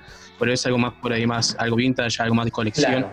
Así que realmente me, me gustaría tener eh, el disco nuevo de ustedes en físico, así que esperemos conseguirlo Sí, por ahí eh, en Como Chile. te digo, el- ese romanticismo yo creo que nunca se va a perder, pese a que la gente dice, no, no, eh, nosotros como banda eh, independiente, eh, te digo que sí vendemos discos y nunca hemos parado de vender discos. Claro, lo hacemos, como te digo, en los conciertos porque es más fácil, porque tú vas, tienes eh, a la gente ahí que te sigue y ellos quieren estar ahí y saben que el merchandising directo de la banda, ¿me entiendes? No es como que lo compraron, no sé, en tal parte, no, es ahí y que firmado. Entonces, cuesta más, pero yo creo que eso nunca se va a perder. O sea, hay gente que tiene ese romanticismo y esas cosas vuelven. O sea, yo lo veo en, en sobrinos que tengo que son de generaciones de ahora y les llama la atención los vintage, por ejemplo. ¿Me entiendes? Que los juegos antiguos, que, los, que la música, que esto y así. Entonces, siempre va a estar. Obviamente no tan como era antes, pero no va a desaparecer, ¿me entiendes? Y mm, hablando un poco de lo que, no sé si has podido ver, lo que es eh, Rompan Todo, este documental, este, sí, un- una serie documental que salió en, Netflix y cuenta un poco la historia del rock en, en América o Latinoamérica, eh, que lo hizo bueno Santa Blaya, que también está viviendo en México allá, es un, un productor musical y no sé si lo pudiste ver, lo que fue la parte por ahí de Chile, la, la historia musical de Chile. No, no lo he visto, pero estoy ah, súper al tanto del documental porque ha sido muy polémico, pero no he tenido todavía el tiempo de verlo. Y sé que, eh, que está metido, claro, Gustavo Santolaya y, casi, y la mayoría de las bandas sé que trabajaron con él, porque él ha sido un gran productor, influenció a la música latinoamericana también, o sea, es un, un máster, pues todos todos lo saben. Así es, muchos, Eh, pero no muchos tenía que memes. hacer toda... ¿Perdón? Muchos memes han salido con eso, ¿no? Con, con Santa Blaya. ¿Qué, qué decían? Cuéntame, yo no sé. Que no, que- como lo, lo hizo él, porque es un documental que lo hizo él en el sentido de, como decís vos, participan muchas bandas que él ha producido, sus amigos y demás, como que muchos Claro. eh, lo han eh, criticado por ese lado, que está por ahí visto desde, desde su punto de vista, y, y está bien en el sentido de que él lo hizo y, y su punto de vista, por mi lado, me, me gustó. eh, y más que nada por ahí la parte de Chile, por eso te, te venía la pregunta de que está muy bueno donde habla Jorge González, un poco de los prisioneros, y, y realmente, o los Jaivas, o no, o los tres, eh, realmente por esa, por ese lado me gustó mucho, así que cuando lo veas creo que también te va a gustar. Sí, obvio lo voy a ver, sí, a mí yo amo la música me, y me encanta ver documentales sobre todo.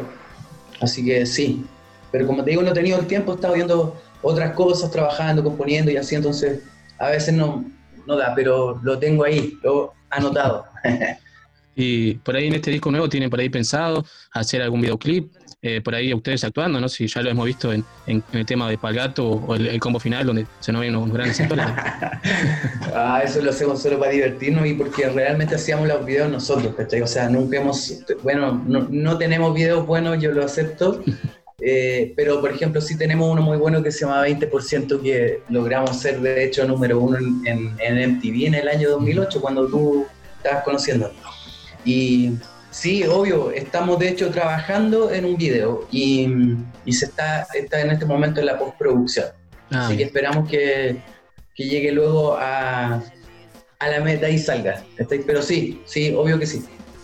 Bueno, vamos a estar esperando ahí ansiosos entonces cuando salga para, para poder verlo. Y bueno, si querés también podemos hacer alguna charla después del videoclip que nos comente un poco cómo, cómo fue y demás y la grabación. Así que seguramente dejamos eh, el contacto para alguna otra charla, alguna otra conversación. Perfecto, Mario, sí, me parece bien.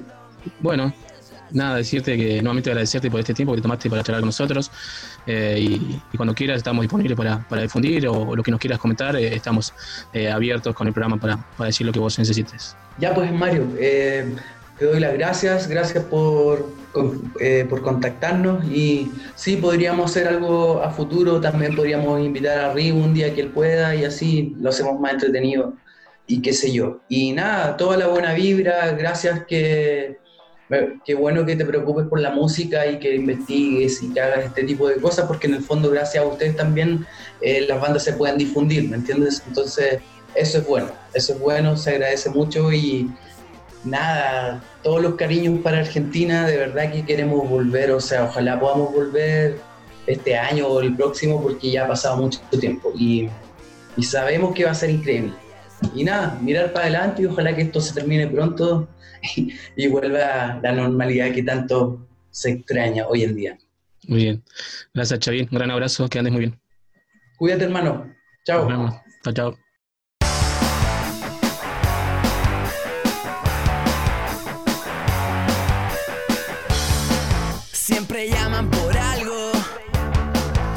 Amistad o el favor. Te puedo contar, ellos solo piensan en todo lo material.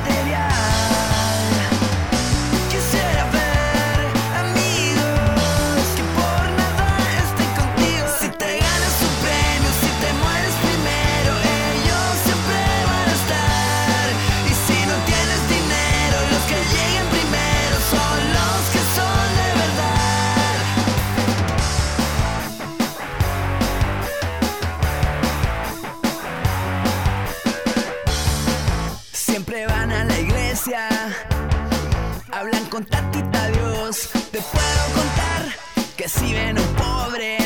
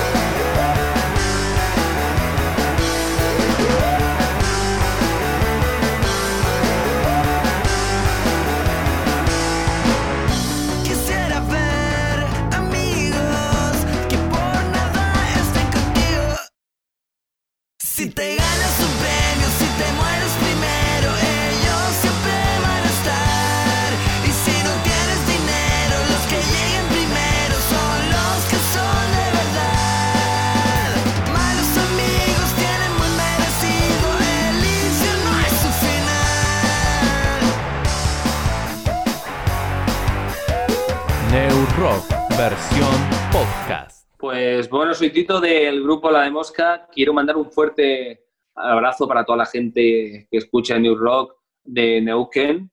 El mate no es una bebida, dice la protagonista de la novela. Bueno, sí, es un líquido y entra por la boca, pero no es una bebida. En Argentina nadie toma mate porque tenga sed. Es más bien una costumbre como rascarse. El mate es exactamente lo contrario que la televisión. Te hace conversar si estás con alguien y te hace pensar cuando estás solo. Esto pasa en todas las casas. El belga leía con mucha atención. Esto pasa en la casa de los ricos y en la casa de los pobres. El mate pasa entre hombres charlatanes y chismosos, pero también pasa con mujeres serias o profesionales o inmaduras. Pasa el mate entre los viejos de un geriátrico y entre los adolescentes también, mientras estudian o mientras se drogan, es lo mismo. El mate es lo único que comparten los padres y los hijos, sin discutir ni echarse en cara. Peronistas y gorilas se van mate sin preguntar, en invierno y en verano. Es lo único en lo que nos parecemos las víctimas y los verdugos, los buenos y los hijos de puta. Este es el único país del mundo en donde la decisión de dejar de ser un chico o una chica y empezar a ser una persona grande ocurre un día en particular. Nada de pantalones largos, ni de viaje iniciático, ni de la menstruación, ni la circuncisión, ni el mar nada, nada. Acá empezamos a ser grandes el día que tenemos la necesidad de tomar por primera vez unos mates solos en casa, sin nadie, sin los hermanos mayores, sin los padres, sin el abuelo.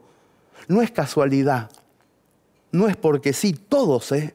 Todos los que están en la casa, todos los que estamos acá en el estudio, en algún momento nos tomamos un mate solo, fue al final de la infancia, al principio de la adolescencia, pero no nos acordamos cuándo.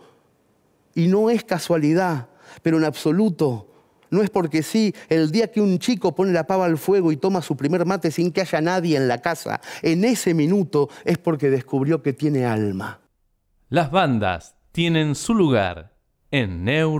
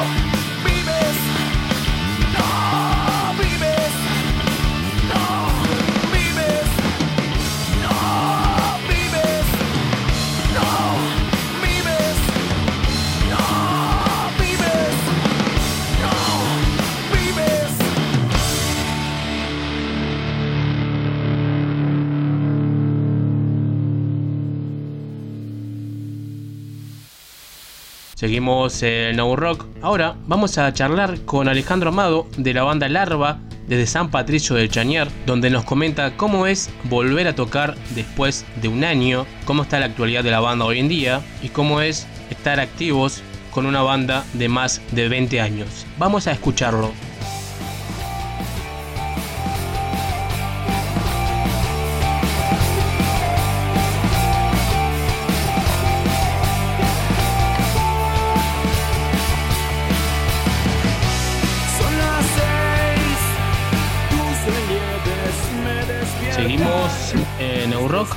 Ahora estamos en comunicación con Alejandro Amado, integrante de Larva. ¿Cómo andás, Ale? ¿Todo bien?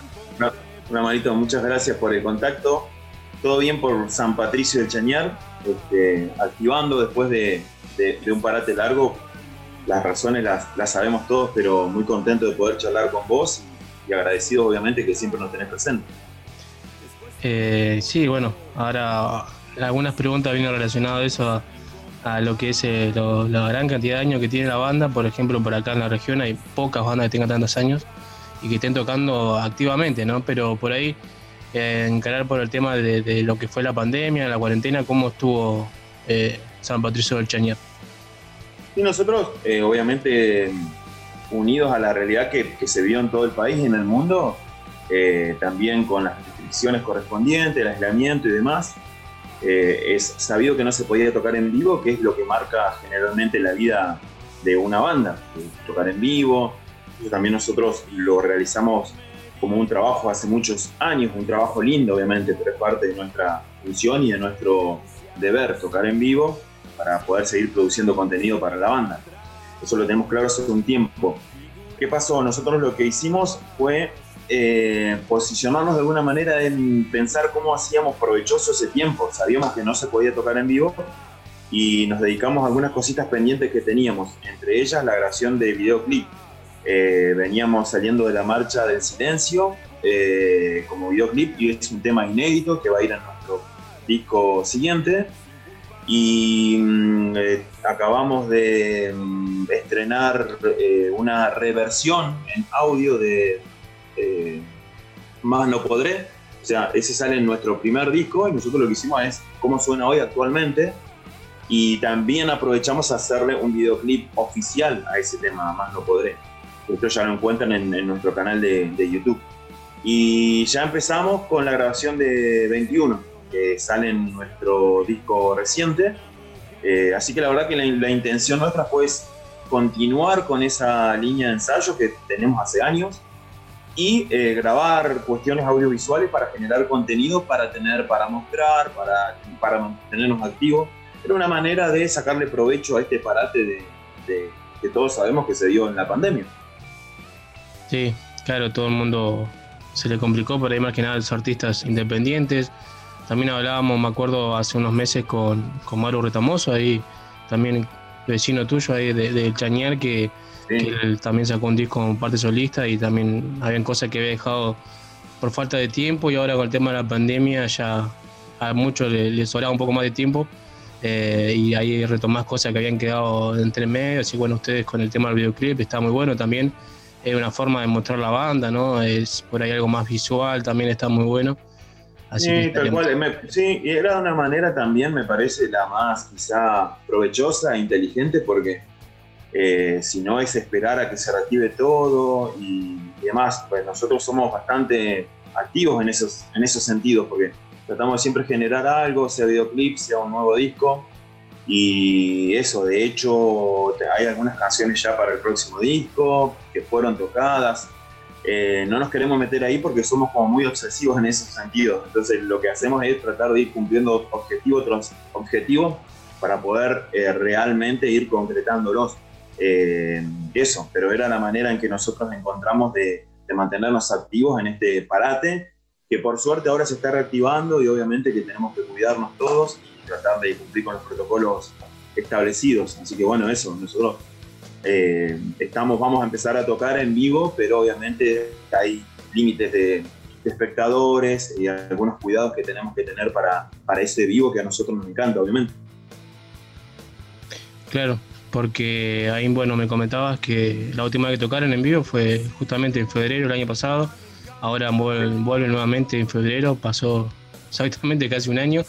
¿Y cómo están con, con la ansiedad? Eh, me está diciendo que bueno va a ser diferente en el sentido de la cantidad de gente, el protocolo y demás, eh, pero ustedes cómo manejan esa ansiedad, ¿va a ser igual o no a lo que fue la última? Eh, ese sentimiento nosotros siempre nos, nos autopercibimos como, como los niños que salen a, jugar. O sea, hoy justo nos preguntaban desde otro medio cómo manejamos eh, eso, es pa- parecido a la, pregunta, pero cómo nos sentimos y nosotros me parece que esa, vivencia, sentirlo así de salir a, tocar es como cuando sos chiquito y salías a jugar a la pelota o a lo que te guste hacer, ¿no?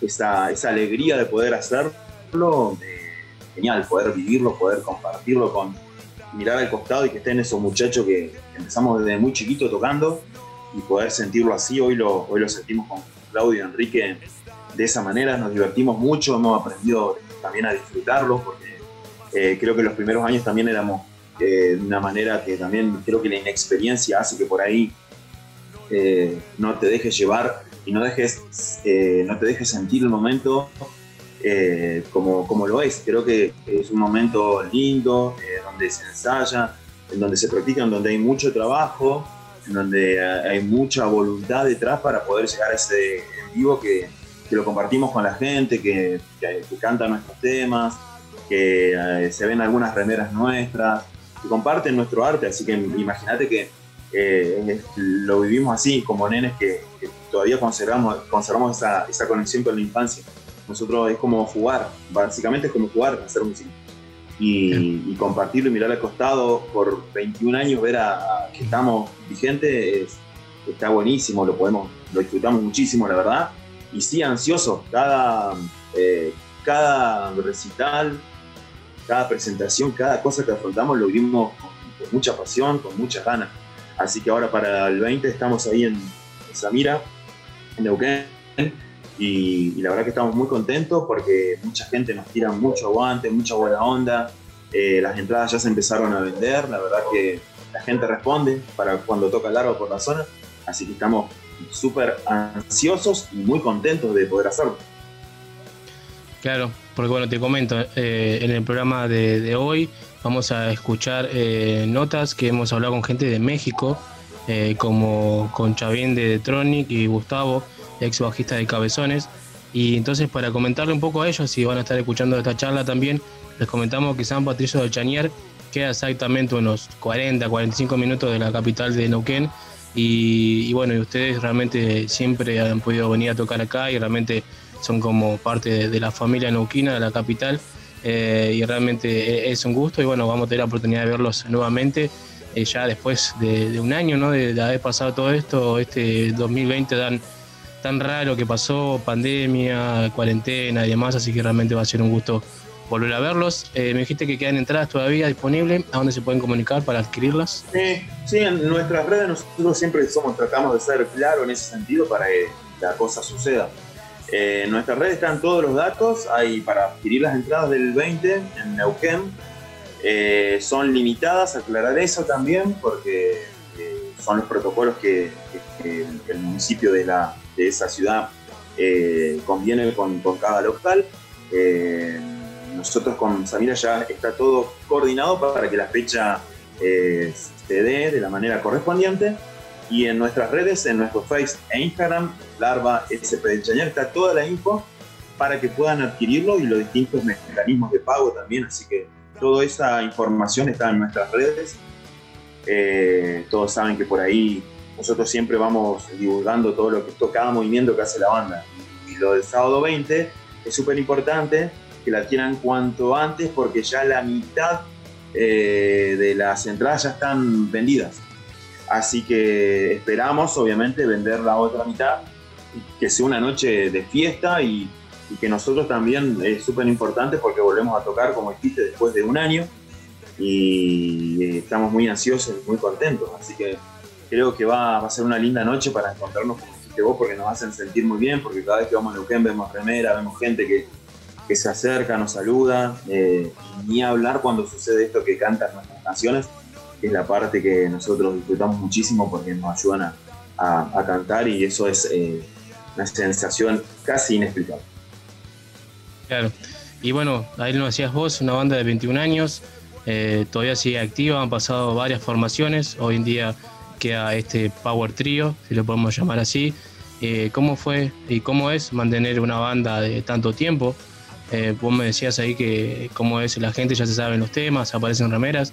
Algo también particular, creo que en estos 20 21 años, no sé si para mí es una sorpresa, no sé para ustedes que haya gente con tatuaje de largo, ¿no?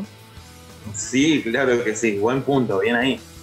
Sí, Mario, o sea, imagínate que nosotros, eh, el objetivo inicial de, de nuestra banda siempre fue eh, hacerla nuestra, hacer nuestro camino, eh, que tiene que ver eso con nuestras canciones y plasmarlas, plasmarlas en, en discos físicamente en su momento. Eh, en, 1999, en 1999, cuando arrancamos en julio de 1999, parece muy, muy lejano el número, eh, para nosotros pasó rapidísimo, eh, porque lo disfrutamos mucho y porque todo el tiempo estuvimos activos, así. Y desde que nos metimos en la historia tuvimos esa, esa idea, la idea de, de- de grabar, primero que nada. Luego fueron apareciendo estas cosas, como así, bueno, los tatuajes, las frases de canciones que usan a veces para tatuárselo también. Eh, esa parte es, es, eh, como te decía recién, casi como cuando te cantan un tema. Para nosotros, muchachos de San Patricio Teñar, que empezamos eh, ensayando eh, muy precariamente, como casi toda banda. Eh, hoy por suerte tenemos incluso nuestro, nuestro propio lugar, nuestra pro- propia casa, que, que es nuestra sala de ensayo, en donde nosotros eh, elaboramos y maqueteamos los discos antes de ir a un estudio de grabación, donde ensayamos, en donde tenemos reuniones que tienen que ver con, con toda la vida de la banda. Eh, han pasado 21 años y eso, los tatuajes, las remeras, que te canten las canciones, eh, que ir de a poquito, a rasito de hormiga, eh, haciendo que el producto sea más conocido para nosotros es eh, súper importante. Y sí que nos sorprende eh, que los tatuajes, sí que nos sorprende que nos escuchen gente de distintos puntos del país o de afuera. Eh, sí que nos sorprende, obviamente nos sorprende para bien, porque está buenísimo poder vivirlo y, y creo que también eso demuestra que la cosa hecha con pasión, eh, no importa el lugar desde donde lo hagas, sino que lo hagas con esa pasión y con ese ímpetu, ímpetu con esa voluntad, eh, con, con garra, y a veces las cosas no salen y se ponen cuesta arriba. Creo que hay que darle para adelante, ahí donde son los grupos. Eh, nosotros con Claudio y Enrique, pasado estos 21 años, eh, tenemos claro que, que en las malas nos vamos a abrazar más fuerte y en las buenas las vamos a disfrutar y nos vamos a mirar y sonreír como esos pibes que, que empezaron a tocar en 1999. Qué bueno, buenísimo, che. Y bueno, ya estoy ansioso, pero por ahí no, no- capaz que no tiene nada preparado, pero ¿tienen allá algo visto? ¿Tienen, ¿Se le ocurrió algo para hacer para los 22 años o, o van a esperar que pase primero este race y después ven qué pasa? Sí, no hemos, no, sí, no hemos pensado con tanta proyección, tanto futuro por, por esta realidad también. Claro. Eh, de hecho, las, las fechas que vienen, eh, hasta último momento no pudimos promocionarlas porque estaba ahí esta cuestión de que si estaba todo ok, si iba a haber alguna modificación, eh, y las eventualidades en estos casos marcan el camino.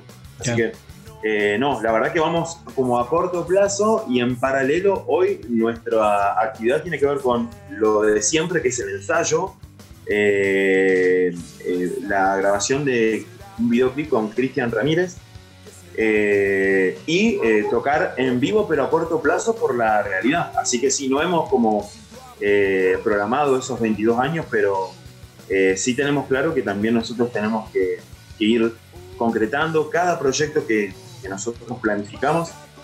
tratamos de ser ordenados en eso para, cumplir con, todas la- las expectativas también, porque hay mucha gente que, interpreta que, que nosotros queremos hacer cosas, y por ejemplo con Cristian Ramírez, que estamos grabando 21, eh, toda la pasión, todo el amor que él tiene por, por la banda en sí, eh, es correspondido. Nosotros tratamos de trabajar y estar a la altura de las expectativas de él, porque él, quiere, él ya grabó Prefiero Morir de Amor con, con nosotros, nuestro primer videoclip, así que imagínate lo que significa Cristian Ramírez para nosotros, es un gran amigo, un gran profesional, una gran persona. Entonces, desde ahí nosotros que también tenemos que responderle a Cristian con esa pasión, con ese amor que, nosotros hacemos todo lo que hacemos por Larva, así que él también lo siente así, es un, es un integrante más de alguna manera de, de la banda, así que nosotros este, lo estimamos mucho y es por eso que en paralelo nosotros estamos ensayando, grabando eh, un nuevo videoclip de Larva, un nuevo videoclip oficial y tocando en vivo a corto plazo, pero bueno, también no, no está abierta toda la, la- la grilla o toda la nómina de, de locales para tocar. Solo algunos están habilitados y eso también achica un poco la brecha.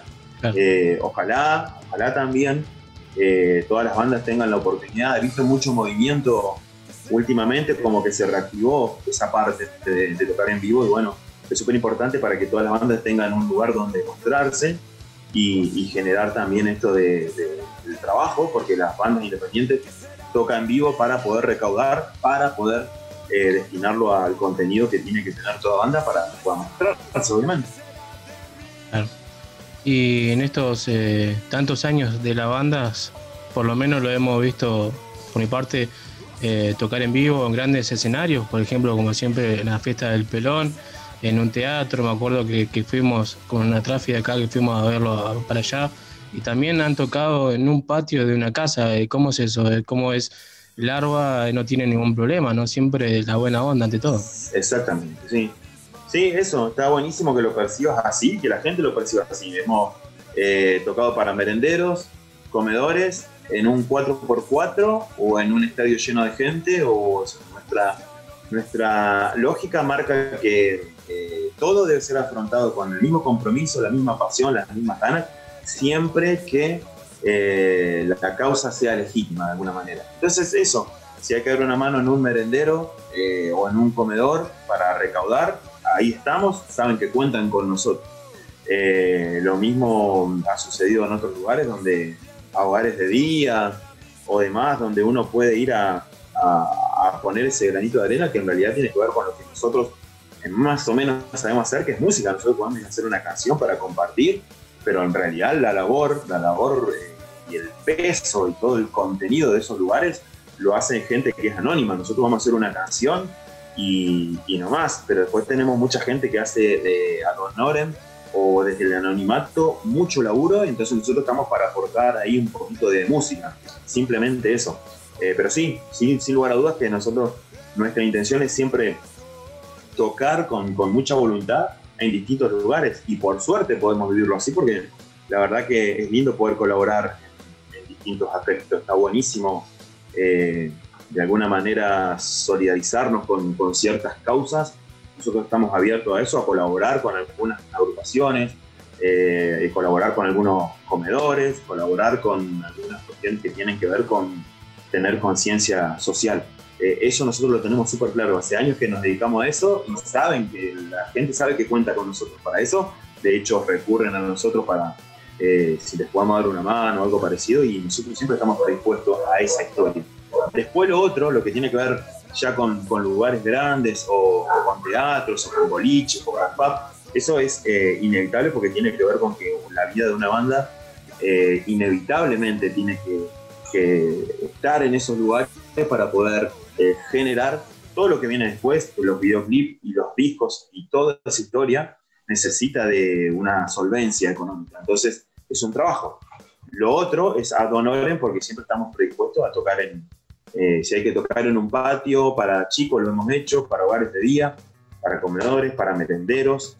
Eh, siempre estamos dispuestos porque lo, lo vivimos así, está buenísimo poder ayudar y, y encima ayuda, estamos ayudando haciendo lo que nos gusta, porque vamos a tocar algunas canciones y en realidad también me parece con visibilizar de alguna manera todo el trabajo que hay detrás, de mucho laburo, de mucha gente que tiene mucha voluntad, mucho corazón para poder hacer algo por el otro y nosotros simplemente nos sumamos a esa causa. Claro, qué bueno, buenísimo, che, eso está, es muy bueno también es muy importante creo para, para una banda regional que, que sea por ahí, no sé si la palabra humilde, pero también buena onda, ¿no? Que siempre eh, tienen eh, disponibilidad y nunca tienen, o casi nunca dicen que no, y eso, eso también eh, se respeta y mucho. Eh, por ahí ya cerrando la, la nota, agradecerte nuevamente por este tiempo. Eh, ¿Ustedes eh, se creen, viste que el viejo dicho profeta en su tierra? Es una banda de San Bautizo de Chañar. es inevitable decir Larva y no decir San Patricio de Chañar.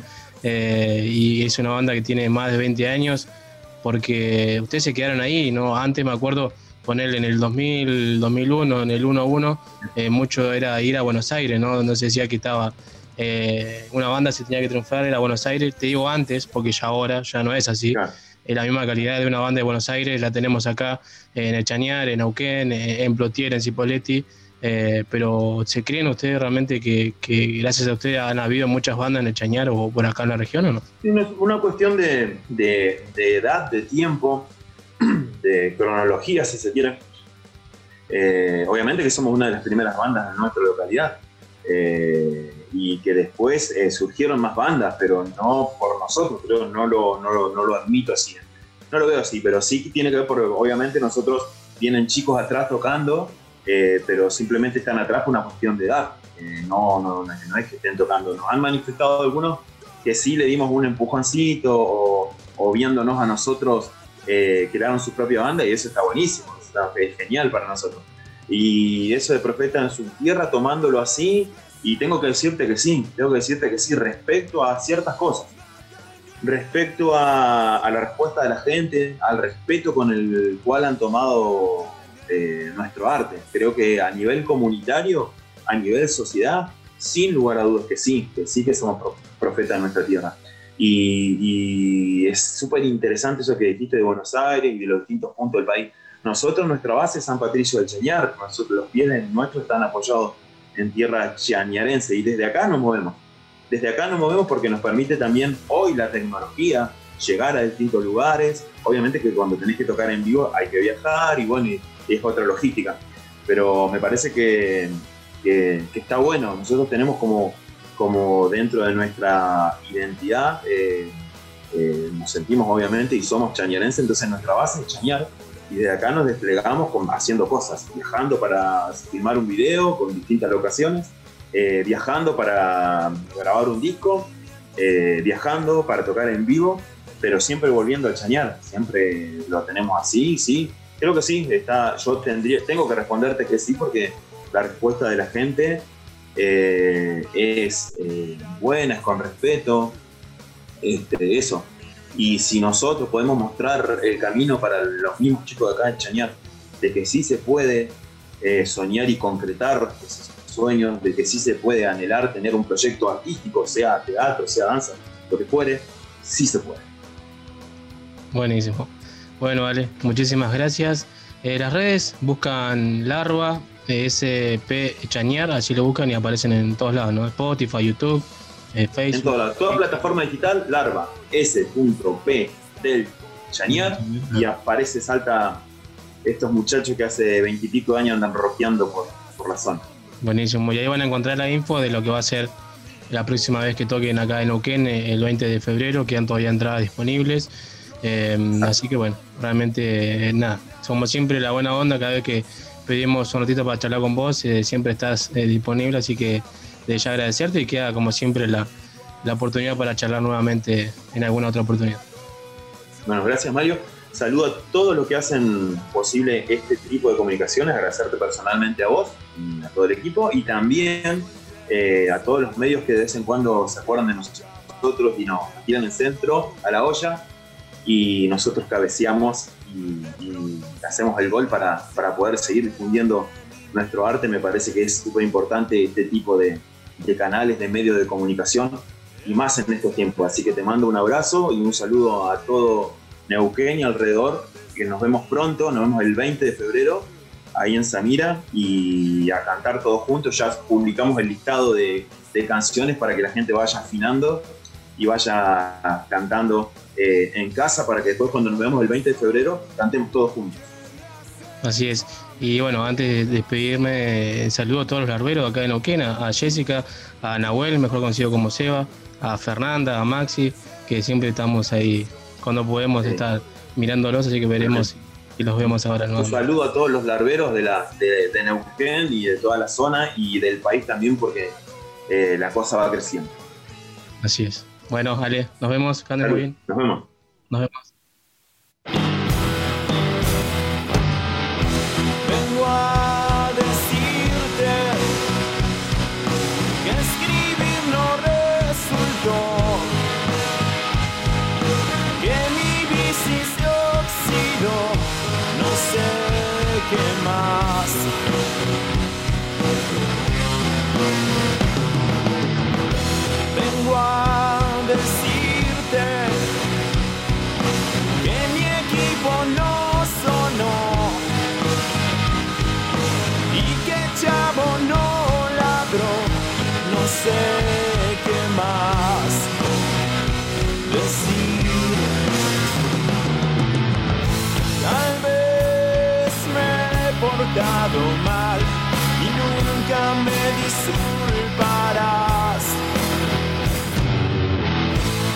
Hoy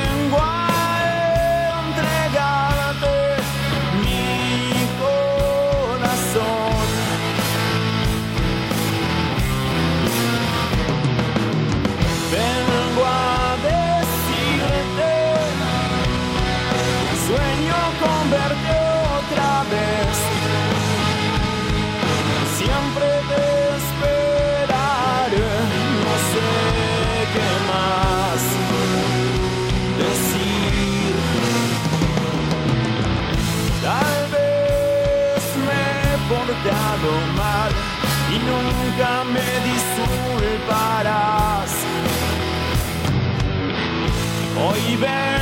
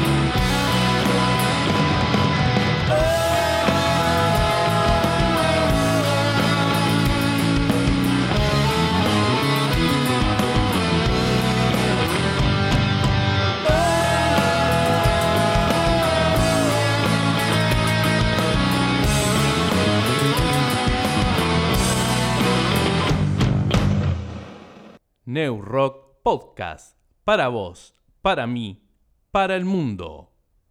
Muy bien, queridos, soy Richard Áspero, cantante, lamentablemente, de la banda Áspera, y les mando un abrazo grande a todo New Rock. Nos vemos. Metal.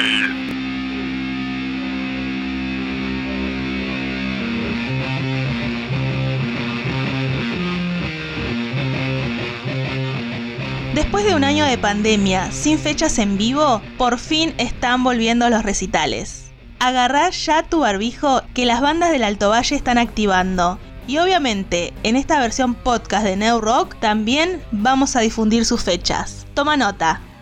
Lunes 15 de febrero, 20-30 horas, Blitzen y Holden en diagonal 9 de julio 136 de Neuquén Capital. La entrada 300 pesos. Conejo de Trapo y Eugenia se estarán presentando en Diagonal 9 de julio 136 el viernes 19 de febrero a las 20 horas. El valor de la entrada 300 pesos.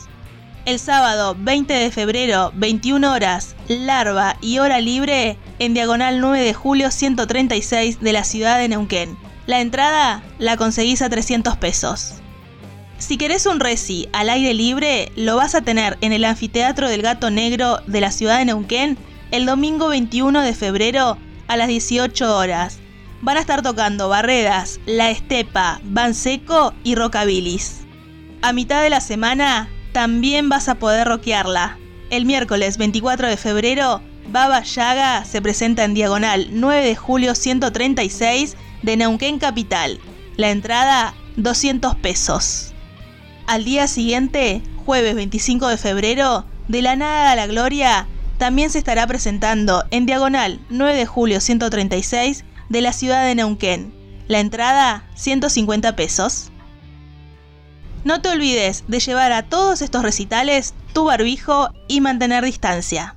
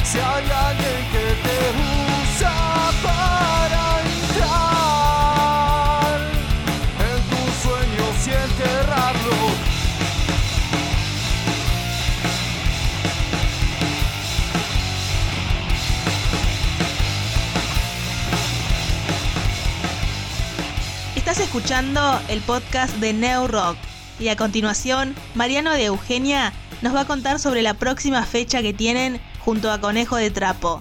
El próximo viernes 19 de febrero en Neuquén Capital. No te olvides de llevar tu barbijo y de mantener la distancia.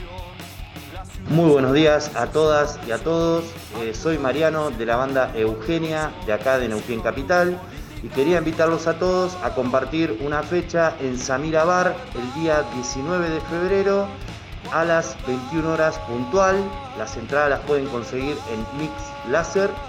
Eh, y bueno, quería, quería invitarlos a compartir esta fecha que va a estar a cargo de Conejo de Trapo y Eugenia, dos bandas de pan rock de acá de Neuquén Capital. Y espero que la pasemos muy bien y puedan venir a compartir. Eh, los protocolos necesarios van a estar eh, al alcance de todos. Y bueno, la idea es pasar una noche bien copada, escuchando rock y compartiendo. Eh, Samira Bar queda en diagonal 9 de julio 136. Así que los esperamos a todos. Pueden conseguir entradas en Mic Láser o inbox a las bandas Eugenia y Conejo de Trapo. Muchas gracias, les deseo un buen día a todos, un gran abrazo y vamos a presentar un tema de nosotros, de Eugenia, que se llama Muriendo, en colaboración de Natalia Barrule de Histeria Lunar. Un abrazo gigante a todos.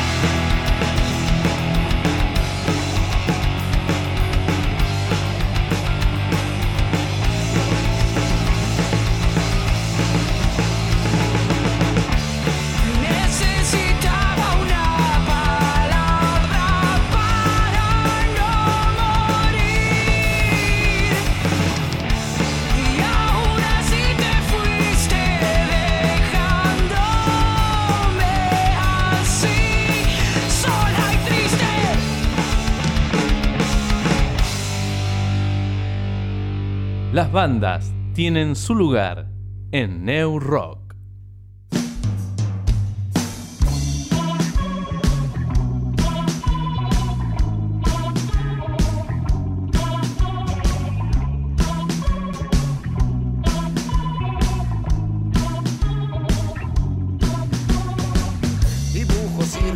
En este temporal. Atribulado solo espero encontrarte. Laguna oscura no refleja ya tu estrella. Y mi señal se va perdiendo en el vacío que me va pudriendo, me va consumiendo. Te aleja más de mí, me alejo más de vos y espero en medio del sombrío temporal que me regales esa luz mi horizonte.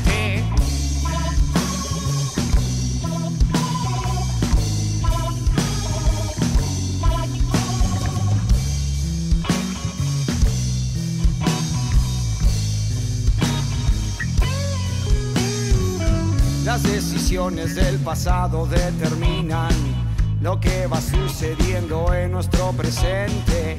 Aquí sentado, aquí te espero, en donde se abrazan el mar y el cielo, porque quizás te fuiste, quizás partiste, te alejaste de mí, yo me apegué a vos, fui tu jinete y en mi caballo alado.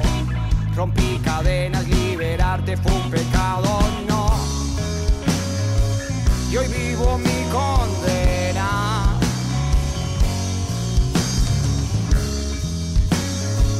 Y hoy pago mi condena,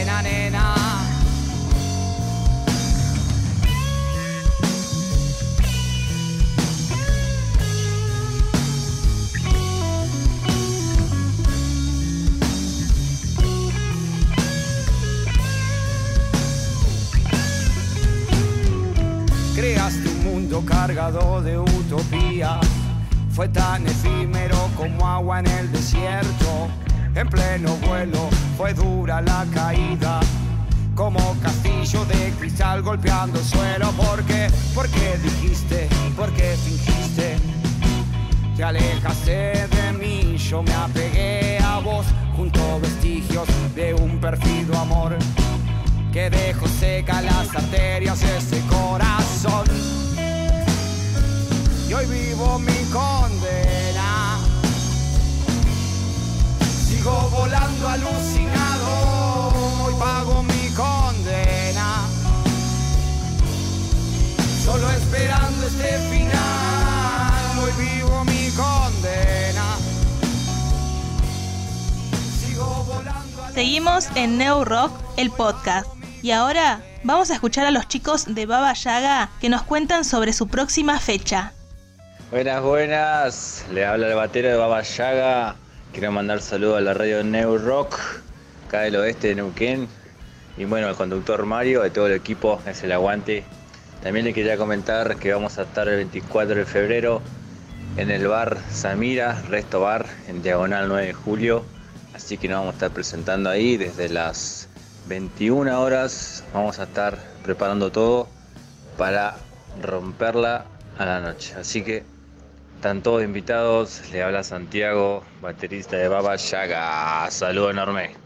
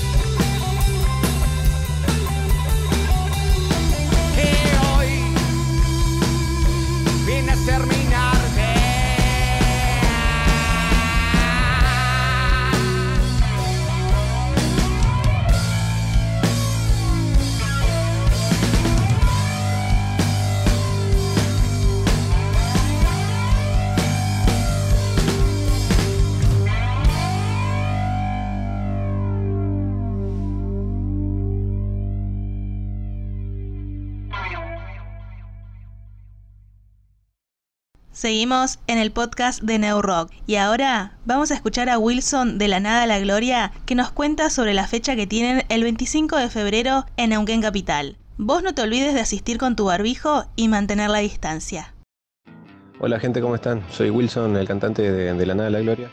Les presentamos el nuevo EP, Buscando el pelo al huevo. Y de paso los invitamos el 25 de febrero en Samira Bar. Vamos a estar presentando nuestro primer material de estudio, Los gajes del oficio. Así que están cordialmente invitados. Diagonal 9 de julio 136. Saludos.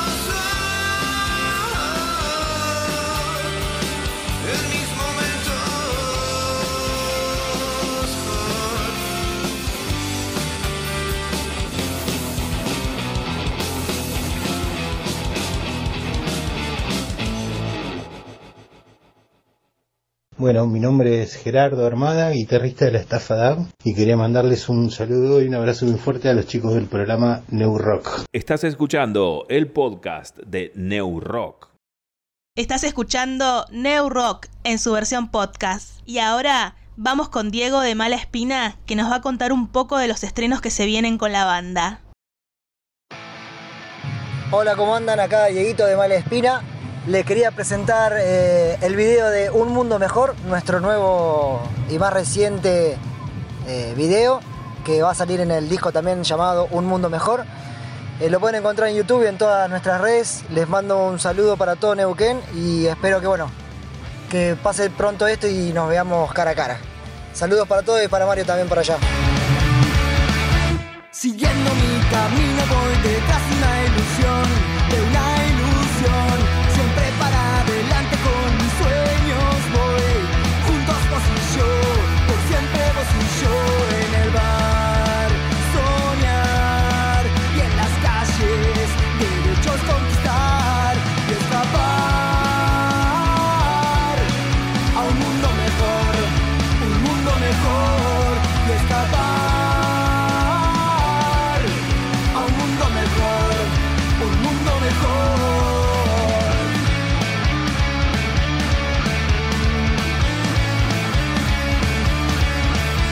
Camino por las calles y en los bares junto a vos. Escuchamos rock, por más que salga explote todo estalle hoy. Nena, vos y yo somos la explosión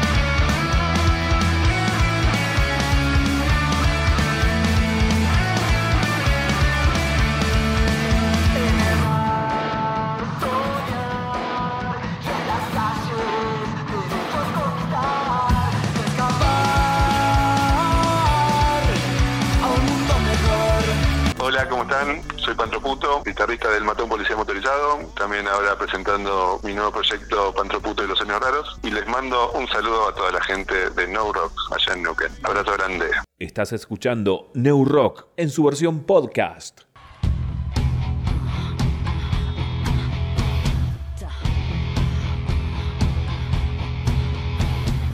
You may think I'm ghosting, but the truth is I'm a liar.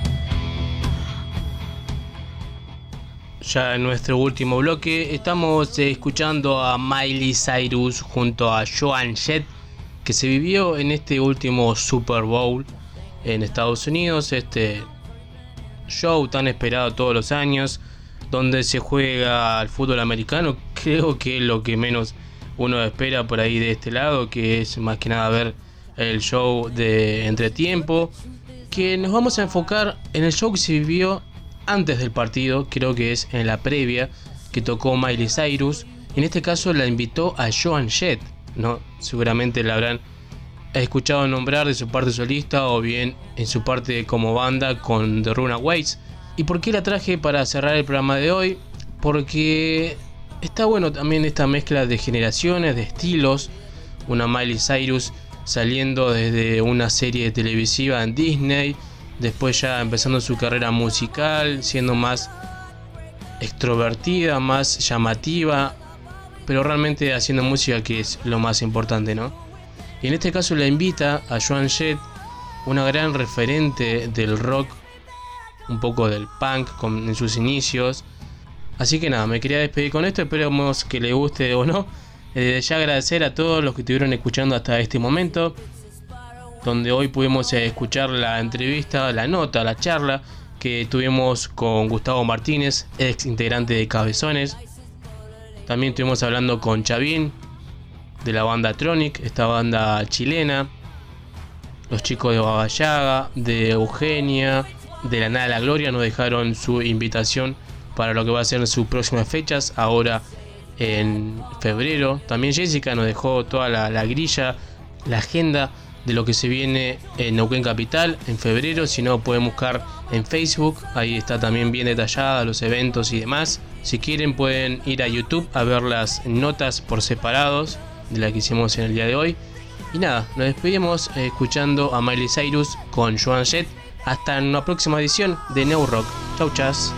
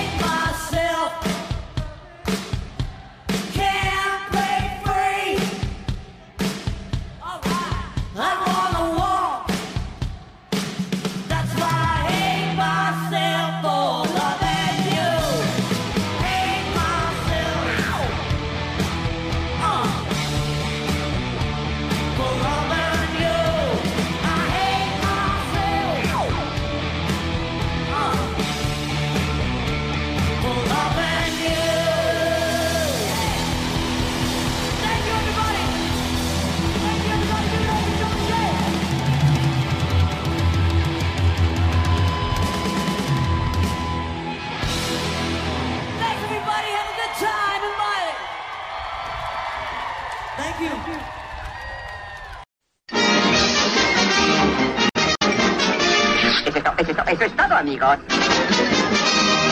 Gracias, vuelvan pronto, gracias, vuelvan pronto. Debo irme, mi planeta me necesita.